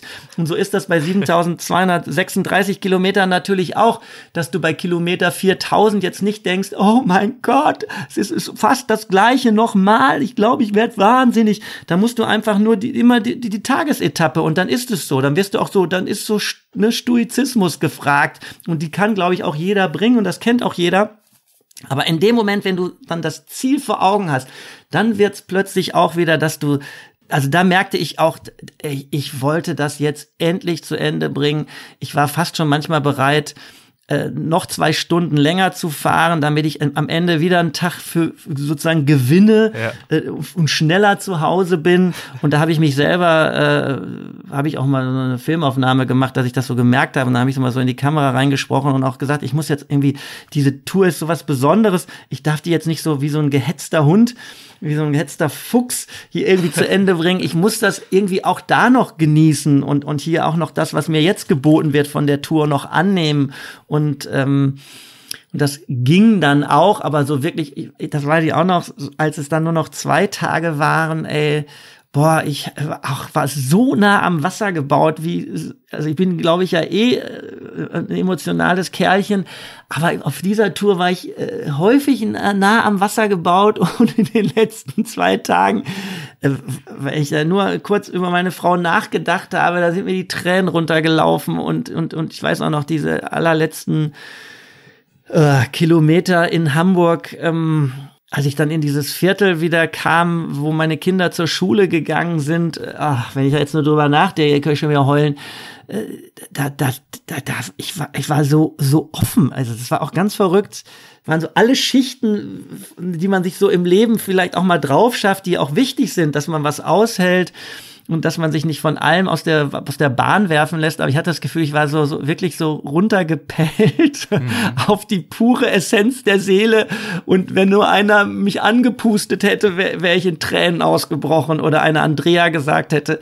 Äh, und, und so war das ja auch. Also ich habe dann so geflennt, als ich meine Frau in die Arme genommen habe.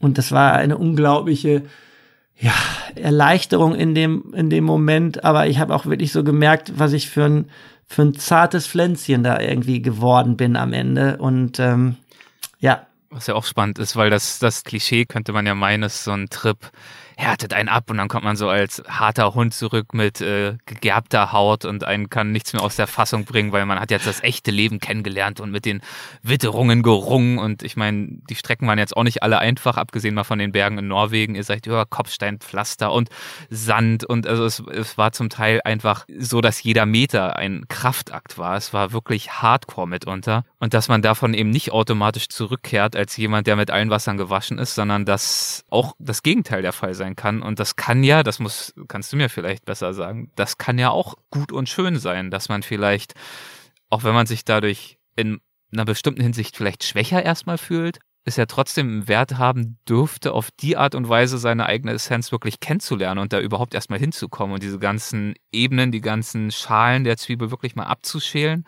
und wirklich zu sehen, was ist da in meinem Kern, was ist, was bleibt da noch, wenn ich sonst eigentlich alles unterwegs abgeworfen habe an Ballast. Nicht nur den Motor zurückgeschickt, sondern auch alle möglichen anderen Dinge für dich persönlich, auf einer persönlichen Ebene. Was bleibt da noch? Ist die Liebe für, dein, für, für deine Tochter, für deine Frau. Und das ist das, was, was dir den ganzen Tag dann durch den Kopf geht, wenn du eigentlich gar nicht mehr die Kraft hast, noch über irgendwas anderes nachzudenken, als das, was wirklich, wirklich wichtig ist für dich. Ja, wir haben ja auch öfter schon mal, glaube ich, darüber gesprochen, dass Demut so wichtig ist. Und ich glaube, da war ich auch sehr, sehr demütig. Also, dass ich einfach für alles, was einem dann im, am Guten widerfährt, und da sind wir auch wieder bei Begegnungen mit Menschen, ähm, das, was man vielleicht im normalen Leben als relativ selbstverständlich, dass man einen Freundeskreis hat, dass man Eltern hat, die einen mögen, dass man natürlich eine Frau hat, äh, mit der man sich gut versteht, dass man ein Kind hat, äh, auf das man stolz ist oder das, ne, wo man sich drin widerspiegelt oder wo man das Gefühl hat, man kann vielleicht so eine, weiß auch albern, ein Vorbild sein oder irgendwas oder will das irgendwie in die Welt schicken und will ein guter Papa sein und, und all diese Sachen, die so eigentlich so ganz normal sind, äh, dass man so, wie du schon sagst, wie so eine Zwiebel so alle heute abwirft und plötzlich merkt, wie empfindsam man eigentlich ist und wie man auch abhängig davon ist, wie Menschen mit einem umgehen und wie dank man eben, dankbar man dann wiederum dafür ist, dass es da draußen eben in so einer Welt, die, die einem ja oft auch, wenn man jetzt Nachrichten liest, dann kann man ja eigentlich nur die Hände beim Kopf zusammenschlagen oder sich in sein Schneckenhaus zurückziehen ähm, und wieder sich so oder, oder einen Schildkrötenpanzer zulegen.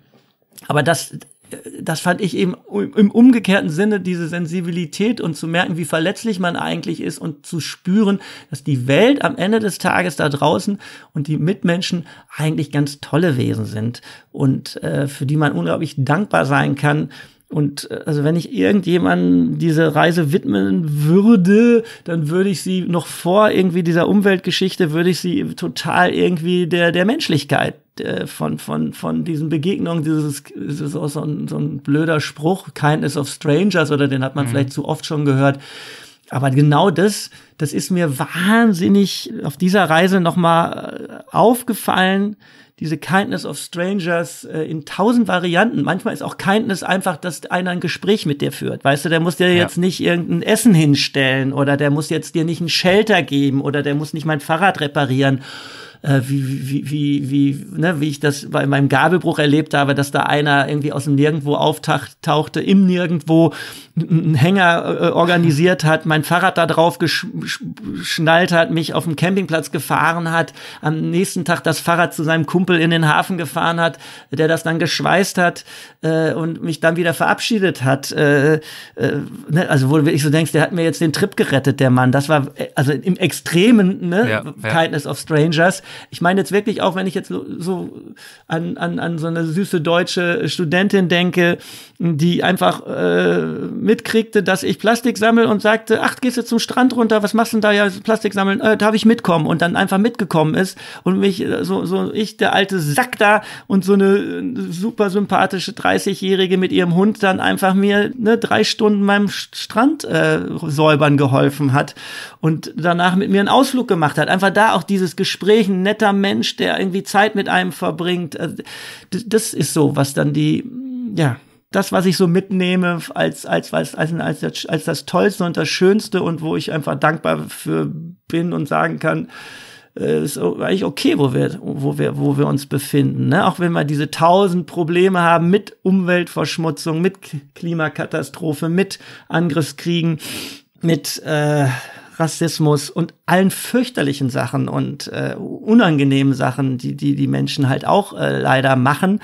Und natürlich, damit wir nicht alle äh, wie die Lehminge von, von der Klippe springen, muss man sich, glaube ich, ganz doll diese andere Seite immer wiederholen, die ja, ja. viel wichtiger ist. Ne? Und nur dadurch werden Dinge auch besser, wenn man das Gute sich immer wieder vor Augen führt, ohne natürlich völlig blind dem anderen gegenüber zu sein und zu sagen, äh, ist es nochmal alle Duty gegangen, äh, äh, wie der Girlsche Jung sagt und äh, scheißegal sozusagen. Ne? Dass man nee, es natürlich geht darum, auch mit den, den Glauben an das Gute und schlussendlich die Hoffnung nicht zu verlieren. Genau. Ja. Und dass die, die, die tatsächlich auch, so verrückt das ist, das kann man dann eben im, im Kleinen jetzt, wenn man so ein Projekt betrachtet, eben dann auch so, dass, also ne, nicht umsonst reden wir jetzt hier beide noch über den Big Biking Cleanup. Ich hoffe halt weiterhin in irgendeiner Form auch. Äh, wir sind jetzt bei 8000 Euro ähm, und ein paar zerquetschten. Und ich ja. würde mich wahnsinnig freuen, wenn da eben immer noch mal, wenn einer das hier hört und sagt, ach, ich gehe noch mal auf die Seite von One Earth, One Ocean oder auf die BBC-Seite oder ach, ich donate jetzt doch noch mal 10 Euro oder 20 hier. Oder wer weiß, was ich vielleicht, ich, ich, wir hatten ja ganz am Anfang darüber gesprochen, es sollte ein Buch passieren, es sollte ein Film passieren und alles. Und das ist halt auch in dieser Nachbearbeitungszeit, saß ich dann plötzlich da und merkte so, ja, aber es war alles ja auch ein Buddy-Projekt und irgendwie dadurch wurde alles anders. Und logischerweise wäre Andreas derjenige gewesen, der dafür gesorgt hätte, dass wir einen, ne, Buchverlag finden ja. und das wäre alles eine andere Sache geworden und und ich merke jetzt auch, natürlich auch schwierig daraus jetzt was zu machen. Ähm, das merkt man ja auch jetzt. Wir hätten natürlich auch gerne das Gespräch zu dritt geführt, aber er hat halt mit dem Thema abgeschlossen. Genau. Er hat mit eurer Freundschaft leider in dem Fall auch abgeschlossen. Es macht es natürlich für dich jetzt auch nicht leichter, dann dieses Projekt in irgendeiner Art und Weise nochmal auf so eine, naja, kommerzielle Art und Weise zu, zu verarbeiten, ne? sondern du bist jetzt wahrscheinlich schon darauf angewiesen, es vor allem für dich zu verarbeiten, aber natürlich schon auch zu versuchen, wie du es ja gerade auch getan hast, auch nochmal an die Mission zu denken dessen, was ihr ja auch vorhattet. Stichwort Seehamster. Genau. Du hast es gerade schon angesprochen angesprochen. Also ihr hattet das Spendenziel leider dann auch nicht erreicht, aber ähm, das Ding ist ja auch noch nicht zu Ende. Also man kann auch immer noch spenden und wir werden natürlich in die äh, Show Notes äh, das entsprechend auch packen, die Links dazu. Also wer jetzt sagt, mein Gott, Wahnsinn, wie der Markus sich engagiert und auch immer noch engagiert und durchgezogen hat und da wollen wir ihm jetzt aber doch nochmal was Gutes äh, tun. Ihm natürlich äh, in zweiter Linie, in allererster Linie uns allen und unserem Planeten und diesem äh, wunderbaren Projekt des äh, Seehamsters. Aber Markus ist ja, wie ich finde, du bist ja ein sehr, sehr guter, ja, ein guter Promoter, eine gute Stimme für dieses Projekt, in dem du eben auch deutlich machst, äh, wie wichtig dir das auch ist. Also wie auch immer, äh, schaut euch das gern einfach an. Ähm, ich verlinke das, ich verlinke deine Seite, ich verlinke den Seehamster, wer da spenden möchte. Ich würde mich natürlich sehr darüber freuen, auf jeden Fall. Du hast jetzt gerade schon angefangen, auch nochmal in der Reflexion so den großen äh, Bogen zu schlagen, ähm, was du vielleicht auch auf der menschlichen Ebene für dich mitnimmst aus dieser Reise. Ähm, wir haben ja auch ganz ehrlich, übrigens auch äh, danke für deine Offenheit, über die Pleiten gesprochen, über das Pech, über die, die technischen Probleme, die zwischenmenschlichen Probleme, Spendenziel auch nicht erreicht. Ich erinnere mich auch an die Zeit danach, als du gehadert hast und überhaupt nicht wusstest, wie du diese Reise mental jetzt zum Abschluss bringen sollst. Damals, wir haben ja auch ein, zwei Mal über WhatsApp oder wie auch immer telefoniert. Und man hat echt gemerkt, das Ding ist für dich noch nicht vorbei, das Ding ist noch nicht verarbeitet. Du hast da echt zu knabbern dran. Jetzt ist es ein bisschen länger her. Was fühlst du heute, wenn du an die Reise zurückdenkst? Also ich glaube, in den ersten Monaten war es vor allem ein Gefühl von Niederlage und Scheitern, wenn ich das mal so von außen bewerten oder einschätzen darf. Ich hatte schon damals das Gefühl, dass du dir damit selbst eigentlich von außen betrachtet zumindest nicht gerecht wird, wenn man sich anschaut, dass du trotz dieser Widerstände das Ding zu Ende gebracht hast. Würde ich eher sagen, das Gegenteil ist der Fall. Also gerade bei solchen Widrigkeiten, ich habe es vorhin ja schon mehrfach gesagt, da zeigt sich halt, woraus man gemacht ist. Und du sagst, du bist total fragil und zerbrechlich nach Hause gekommen ich finde, das ist ja eher ein Zeichen von Stärke. Also wenn es einem gut geht, weiterzumachen, das, das kostet nicht viel. Das ist das gleiche wie das Klischee vom mutig sein ohne Angst ist halt nichts. Also du kannst echten Mut nur dann beweisen, wenn du richtig Schiss hast und trotzdem weitermachst. Deswegen finde ich persönlich, dass du echte Stärke bewiesen hast, weil du dich so schwach gefühlt hast an allen Fronten. Ähm, ja gut, jetzt lege ich dir selbst schon fast eine Antwort in den Mund, vielleicht, wie auch immer. Das ist, das ist so Lass mein... mal mal so stehen, mein, finde ich richtig gut. Kann ich nicht besser formulieren. Nein, nein, da, da, ich finde, äh, also, da, weißt du, das ist ja auch die Qualität äh, von deinem Podcast, dass du Menschen da einen Raum schaffst. Ich glaube, dass sie dort aufmachen können, dass sie sich wohlfühlen, dass sie sich aufgehoben fühlen, dass du mm, immer in die Tiefe gehst, aber dass man nicht das Gefühl hat, du ex exploitest da irgendwie, ne, irgendwelche Emotionalitäten mhm. von den Leuten und ähm, lockst sie in das, was aus denen heraus, ne, oder sowas, wo man sich dann hinterher nicht gut fühlt, sondern das ist ja tatsächlich auch, auch, auch das hier ist für mich, mal ganz doof gesagt, auch eine kleine Form von höchstwahrscheinlich Verarbeitung dieses Projektes mit einem empathischen Menschen wie dir darüber zu sprechen. Und das Tolle ist, da sind wir auch wieder bei der Hoffnung, dass man sich so viel vorgestellt hat und alles kommt dann anders und ich habe mich dann hinter eben nochmal hingesetzt und habe drei Monate angefangen, das Material zu sichten, zu schneiden habe geguckt, was ich daraus machen kann, habe jetzt so eine Art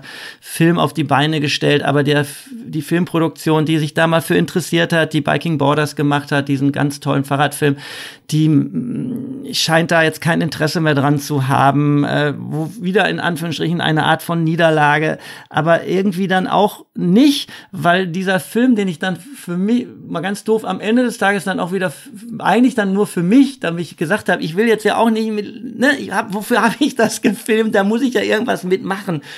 Der, der liegt jetzt bei meinem wirklich, den muss ich einfach auch noch mal ins Boot holen, hier den Thorsten Schitkowski, der die Webseite gebastelt hat, den ich damals kennengelernt habe, auf eurem Kunterbundhof Weltwach Festival vor, äh, vor äh, anderthalb Jahren äh, der damals gesagt hat, er ist Webdesigner, äh, wenn, wenn, wenn wir irgendjemand brauchen würden für dieses Projekt, dann soll ich ihn mal anrufen. Hm. Der Mann hat mich während der Tour auch wirklich wie so ein guter Geist begleitet. Der hat diese super Webseite auf die Beine gestellt.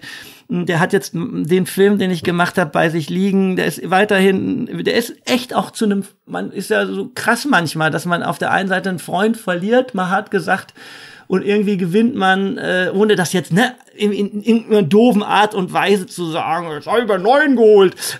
Ja, man Nein, aber dass man man wiegt es nicht ab, aber plötzlich würde ich wirklich behaupten, dass ich in, in, in Thorsten eben auch einen neuen Freund gefunden habe, der jetzt auch weiterhin sich um, also weil er einfach auch Bock auf das Projekt hat, dann sagt, dann schick mir das doch noch mal, vielleicht kann ich da noch mal ein bisschen als Grafiker noch mal was mitmachen. Also dieses dieser Film existiert, den will ich auch irgendwann reinstellen und mal ganz doof gesagt, ich musste ja dann um Andreas herumschneiden, weil ich natürlich ihn nicht irgendwie der Welt exposen will, wenn er nichts mehr damit zu tun haben will. Sprich, mhm. ich habe dann einen Film gedreht, äh, geschnitten, Entschuldigung, der eigentlich so aussieht, als ob Knüffi alleine unterwegs war aber das hat tatsächlich auch was Katharsisches gehabt. Also ich habe mir dann irgendwann das Ding angeguckt und habe gedacht, oh, das war ja eigentlich eine ganz spannende Fahrradtour mit ganz schön viel Pleiten, Pech und Pannen. Aber irgendwie, wie das ja auch so ist, ne, im Sarek gab es auch viele Pleiten, Pech und Pannen oder auf jeder Outdoor-Tour gibt es immer Pleiten, Pech und Pannen, weil das sind ja die tollsten Momente, die man hinterher erinnert.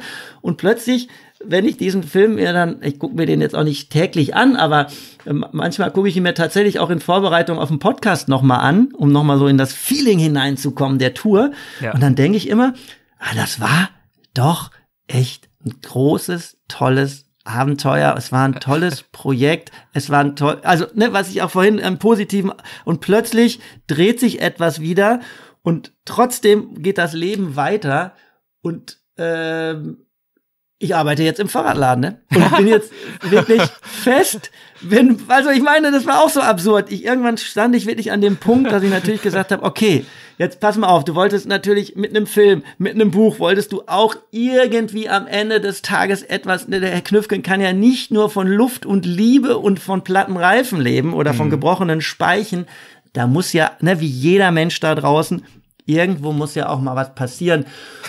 Und äh, meine lustige Frau, meine tolle Frau, die natürlich dann auch immer von außen auf diesen verrückten äh, Menschen guckt, der tausend Pläne hat und tausend Sachen macht, die hat irgendwann auch gedacht, die dreht durch der sitzt da und schneidet immer noch diesen Film und denkt sich irgendwas und irgendwie äh, alleine dadurch, dass ich gemerkt habe, ich, ich, glaube, es wird meiner Frau jetzt im wahrsten Sinne des Wortes auch mal zu viel. Mhm. Du musst jetzt irgendwie mal irgendwie in die in die Pushen kommen, such dir irgendwas und dann denkt man halt darüber nach. Okay, was hast du gemacht?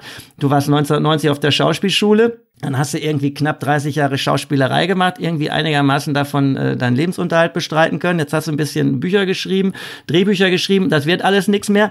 Also, was machst du? Welche Expertise hast du denn? Ach, ich war auf einer langen Reise mit einem Fahrrad. Lastenbikes finde ich eigentlich echt faszinierend. Äh, gibt's hier Lastenspezialisten in Hamburg? Ja, geh doch mal auf, äh, guck doch mal bei Google. Und dann habe ich mir irgendwie die beiden größten äh, Fahrradläden ausgesucht, habe hab eine Initiativbewerbung wirklich ohne Scheiß von im Endeffekt von einem Tag auf den anderen habe ich das gemacht, habe gesagt, cool, Junge, du, du, musst es machen. ja. Ne, und dann habe ich mein, meine eigene Vita, die, die Bewerbung habe ich mir dann angeguckt, habe mir einen Lachanfall gekriegt, weil ich dann auch dachte, was müssen die denken? Ich bewerbe mich in einem Fahrradladen mit der Expertise, dass ich halt drei Monate mit dem Lastenbike unterwegs war, aber dann steht da irgendwie Schauspieler, äh, war mal technischer Assistent bei der Bavaria Filmtour, hat da irgendwie die Rennschnecke von der äh, unendlichen Geschichte hat er repariert äh, und, und, und, und sonst hat er in, was weiß ich, nix, nix, was jetzt irgendwie mit Fahrradmechaniker oder mit irgendwie Fachverkäufer oder mit äh, Kassensystem.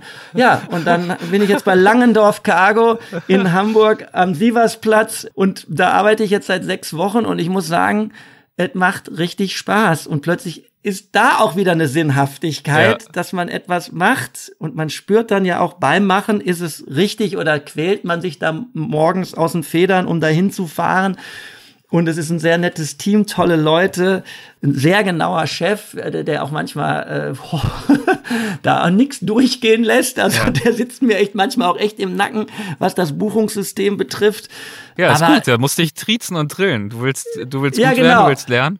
Ich meine, die, genau. die, die, die Fehler hast du alle selber schon gemacht. Über Pleiten kannst du sprechen. Das sind ja auch alles Learnings, die du mitgebracht hast von diesem genau. Trip. Das ist ja ein großer genau. Wert. So, ja. jetzt noch ein bisschen links und rechts was dazu lernen, dann bist du un, unschlagbar, glaube ich, als Berater dort im Cargo-Bike-Laden. Ja, weil im Cargo-Bike-Laden lustigerweise steht auch mein Fahrrad dort. Also ich habe hab mir das letztens von Jab bringen lassen. Ich hatte da noch in den Ständer, habe ich tatsächlich nochmal neu ein, habe gesagt, jetzt kannst du mir mal einen richtig neuen, perfekten Ständer darunter schweißen. So geht das nicht. So, so kommst du mir nicht davon.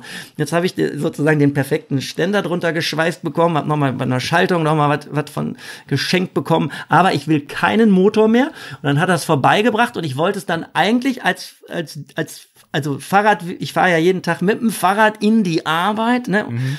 Und das muss ich auch sagen, ist ein total cooles Gefühl. Immer wenn ich auf dem Fahrrad sitze, kriege ich wieder die Vibes so ein bisschen von der Tour, weil wir natürlich auch nur Scheißwetter in Hamburg haben. Ich habe die gleichen Klamotten an, die ich auf der Tour anhatte. Guck an mir runter und denke, ey, Alter, bist du wieder unterwegs? Nee, es sind nur drei Kilometer, dann kannst du absteigen und dann bist du wieder im Warmen und abends geht's drei Kilometer zurück. Aber lustigerweise, mein Fahrrad wurde da abgegeben und dann hat tatsächlich äh, der Chef, der Jan, hat dann gesagt, weißt du was, Markus? Lass das doch da stehen, kannst ein bisschen Werbung für VeloLab machen. Gut, die haben fünf Monate Wartezeit. Unsere anderen Bikes, die kriegt man auch schon nach zwei Wochen. Das ist das einzige Problem bei einer kleinen Manufaktur. Da muss ja. man lange drauf warten. Aber jetzt steht sozusagen im Verkaufsraum auch noch meine Maschine und ab und zu, es passt nicht häufig, weil die meisten Leute wollen tatsächlich das Ding für ihre Kinder haben. Aber wenn da mal so ein sportlicherer Typ reinkommt, dann kann ich immer sagen, guck mal hier. Wir haben ein Ausstellungsstück. 7000, ja. Ein Ausstellungsstück. Wir haben 7000. Wenn du mal ein sportliches Fahrrad, kannst du auch gerne eine Probefahrt mitmachen. Aber sei vorsichtig, ja, da hängt mein Herz dran. Nein, äh, du merkst, ich bin ja auch ein kommunikatives Kerlchen. Sprich, äh, Publikumsverkehr, das macht total Laune, ist, ist lustig. Keiner erkennt den Herrn Schauspieler. Das ist ja manchmal auch so ein Gefühl, was wäre, wenn oder sowas. Wäre mir ehrlich gesagt auch total wurscht. Aber lustigerweise passiert das gar nicht. Also du meinst, äh, du hast dich gefragt, ob es dir unangenehm wäre? Ja, genau. Da, das ist tatsächlich ja auch ein Hinderungsgrund für ganz viele Leute aus dieser Branche, dass sie irgendwo anders reinrutschen, dass dann jemand guckt und sagt, ja, was steht denn der Herr Knüffgen jetzt plötzlich im Fahrradladen? Ist ja. da was schiefgelaufen? Mhm. Es ist ja auch was schiefgelaufen, in Anführungsstrichen. Oder was heißt schiefgelaufen? Ist ja doof. Äh, Dinge sind ne, einfach wie im Leben. Ne? So Tausend Sachen verändern sich im Leben, so ist es. Aber es ist, ist total lustig. Also äh, ich, ich habe das, vielleicht sagt auch keiner was, aber ich habe das Gefühl, ich kann da einfach schalten und walten und äh, keiner weiß das irgendwie und erkennt mich und es ist total angenehm und total schön. Schön. Also was mich freut, äh, ist, dass du das wieder jetzt mittlerweile mit Begeisterung tust. Du lachst, du bist erfreut aus dem, äh, was daraus resultiert ist. Ich glaube, du magst deinen Job. Du kannst auch mit Freude trotz aller Rückschläge auf die Reise zurückblicken und deswegen ähm, freue ich mich, dass wir jetzt darüber sprechen, über diese Reise. Jetzt, da du, glaube ich, an einem guten Punkt bist, auch emotional damit abgeschlossen hast, die Herausforderungen, die Niederlagen akzeptiert hast und es tatsächlich auch äh, zu was Gutem für dich gedreht hast. Und für mich ähm, war es ein wahnsinnig spannendes und auch lehrreiches und wichtiges Gespräch. Ich hoffe für unsere Hörerinnen und Hörer auch, einfach um auch mal zu zeigen, du hast ja vorhin auch angedeutet, du bist durchaus nicht zuletzt auch, ich will jetzt nicht eitel klingen, du hast das aber selber gesagt, auch mitunter durch den Weltwach-Podcast inspiriert worden, selbst aufbrechen zu wollen und solche Projekte machen zu wollen. Das ist natürlich wunderbar, da freue ich mich und gleichzeitig, wenn dann der zweite Teil der Geschichte ist, ja, es war aber echt schlimm und echt schwierig und eigentlich nicht so, wie ich mir das vorgestellt habe, dann klar, könnte ich auch wieder sagen, ja, ja, ja, das ist natürlich dann mir auch wieder mitverantwortlich vielleicht. Ne? Was hier, glaube ich, der Punkt ist, den ich mir mitnehme, ist, Inspiration ist gut, das heißt nicht, dass das, was daraus resultiert, immer Friede, Freude, Eierkuchen und Sonnenschein ist, sondern das heißt, dass wir Impulse bekommen, wo auch immer. Es muss ja nicht in einem Podcast sein, muss auch nicht heißen, dass man selber aufbricht zu einer Reise. Es kann ganz viele Dinge heißen. Aber was aus diesen Impulsen resultiert, muss nicht automatisch gut oder leicht sein, sondern es geht darum, dass man voranschreitet und dass man auf diesem Lebensweg, der ja lang ist im Idealfall und mit vielen Abkürzungen und Umwegen zu tun hat, sich irgendwie dem annähert, was gerade für einen in der aktuellen Lebensphase sich richtig anfühlt. Und manchmal ist dann vielleicht auch mal eine Sackgasse dabei. Dann fährt man wieder ein Stück zurück und biegt wieder doch nach links ab, wo man vorher dachte, es geht rechts rum. Und das ist okay. Das ist okay. Wenn man es schafft, aus diesen Niederungen, aus diesen Tälern rauszukommen und dann auch wieder auf den nächsten äh, kleinen Hügel äh, zu strampeln und wieder einen Rundumblick zu erhalten und das große Ganze wieder ein bisschen zu sehen. Familie, Freunde, das, was wichtig ist. Und sich selbst damit auch wieder gut im Spiegel betrachten zu können und sich eben auch nicht als Failure irgendwie betrachtet, was habe ich ja vorhin schon ausgeführt, in deinem Fall finde ich sowieso mhm. völlig daneben wäre und ungerechtfertigt dann ist es doch ein gutes Outcome. Ja. Ich danke dir jedenfalls dafür, dass du uns davon erzählt hast, äh, so offen und so ehrlich. Vielen, vielen Dank dafür, Markus. Und ich danke dir sehr für dieses Gespräch, Erik. Vielen Dank. Ich hoffe natürlich, dass äh, jetzt da auch die Schmerzen am Hintern und so weiter längst abgeklungen sind. Du irgendwann auch mal wieder aufbrechen wirst, dass es auch trotz allem wieder neue Stories geben wird. Genau, das vielleicht noch, genau. Es war ja eigentlich gerade ein super Schlusswort von dir, aber als du das so gesprochen hast, habe ich so gespürt oder habe ich gedacht, ich würde gerne noch sagen, dass das eben nicht bedeutet, dass man dann wieder mit der einen Sache komplett abschließt mhm. oder sowas. Also dieser, dieser Bug in mir, Lust zu haben, äh, auch wieder aufzubrechen und, und, und auch nochmal, ich, ich, also ich glaube tatsächlich, dass es tatsächlich auch nochmal ein Fahrradabenteuer wird. Mhm. Einfach auch aus dem berühmten, was wir die ganze Zeit schon hier besprechen, auch für mich nochmal dieses Fahrradfahren und eine längere Tour zu machen, nochmal so ein bisschen zu befreien von diesem ganzen Riesenapparat, den ich jetzt durch den Big Biking Cleanup damals draufgeladen habe auf diese Tour, würde ich total gerne nochmal drei, vier, fünf Wochen ähm, mit einem Fahrrad, äh, auch am liebsten mit dem, was ich äh, benutzt habe,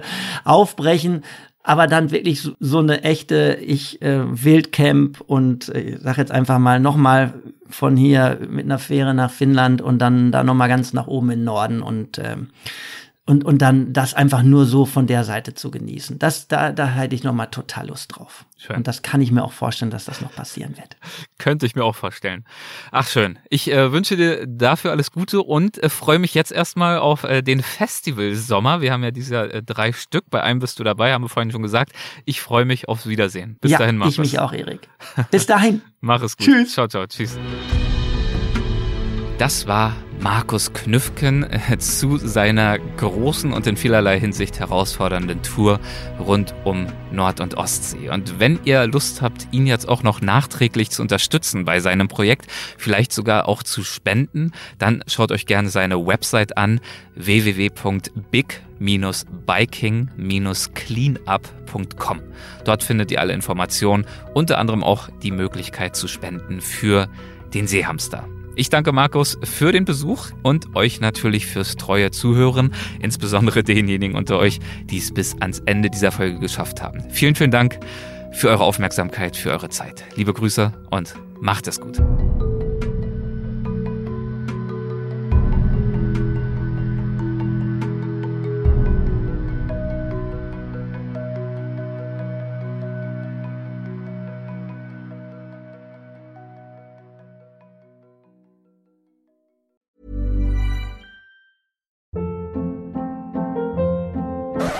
Hold up. What was that? Boring. No flavor. That was as bad as those leftovers you ate all week. Kiki Palmer here, and it's time to say hello to something fresh and guilt-free. Hello Fresh. Jazz up dinner with pecan-crusted chicken or garlic butter shrimp scampi. Now that's music to my mouth. Hello Fresh. Let's get this dinner party started. Discover all the delicious possibilities at hellofresh.com.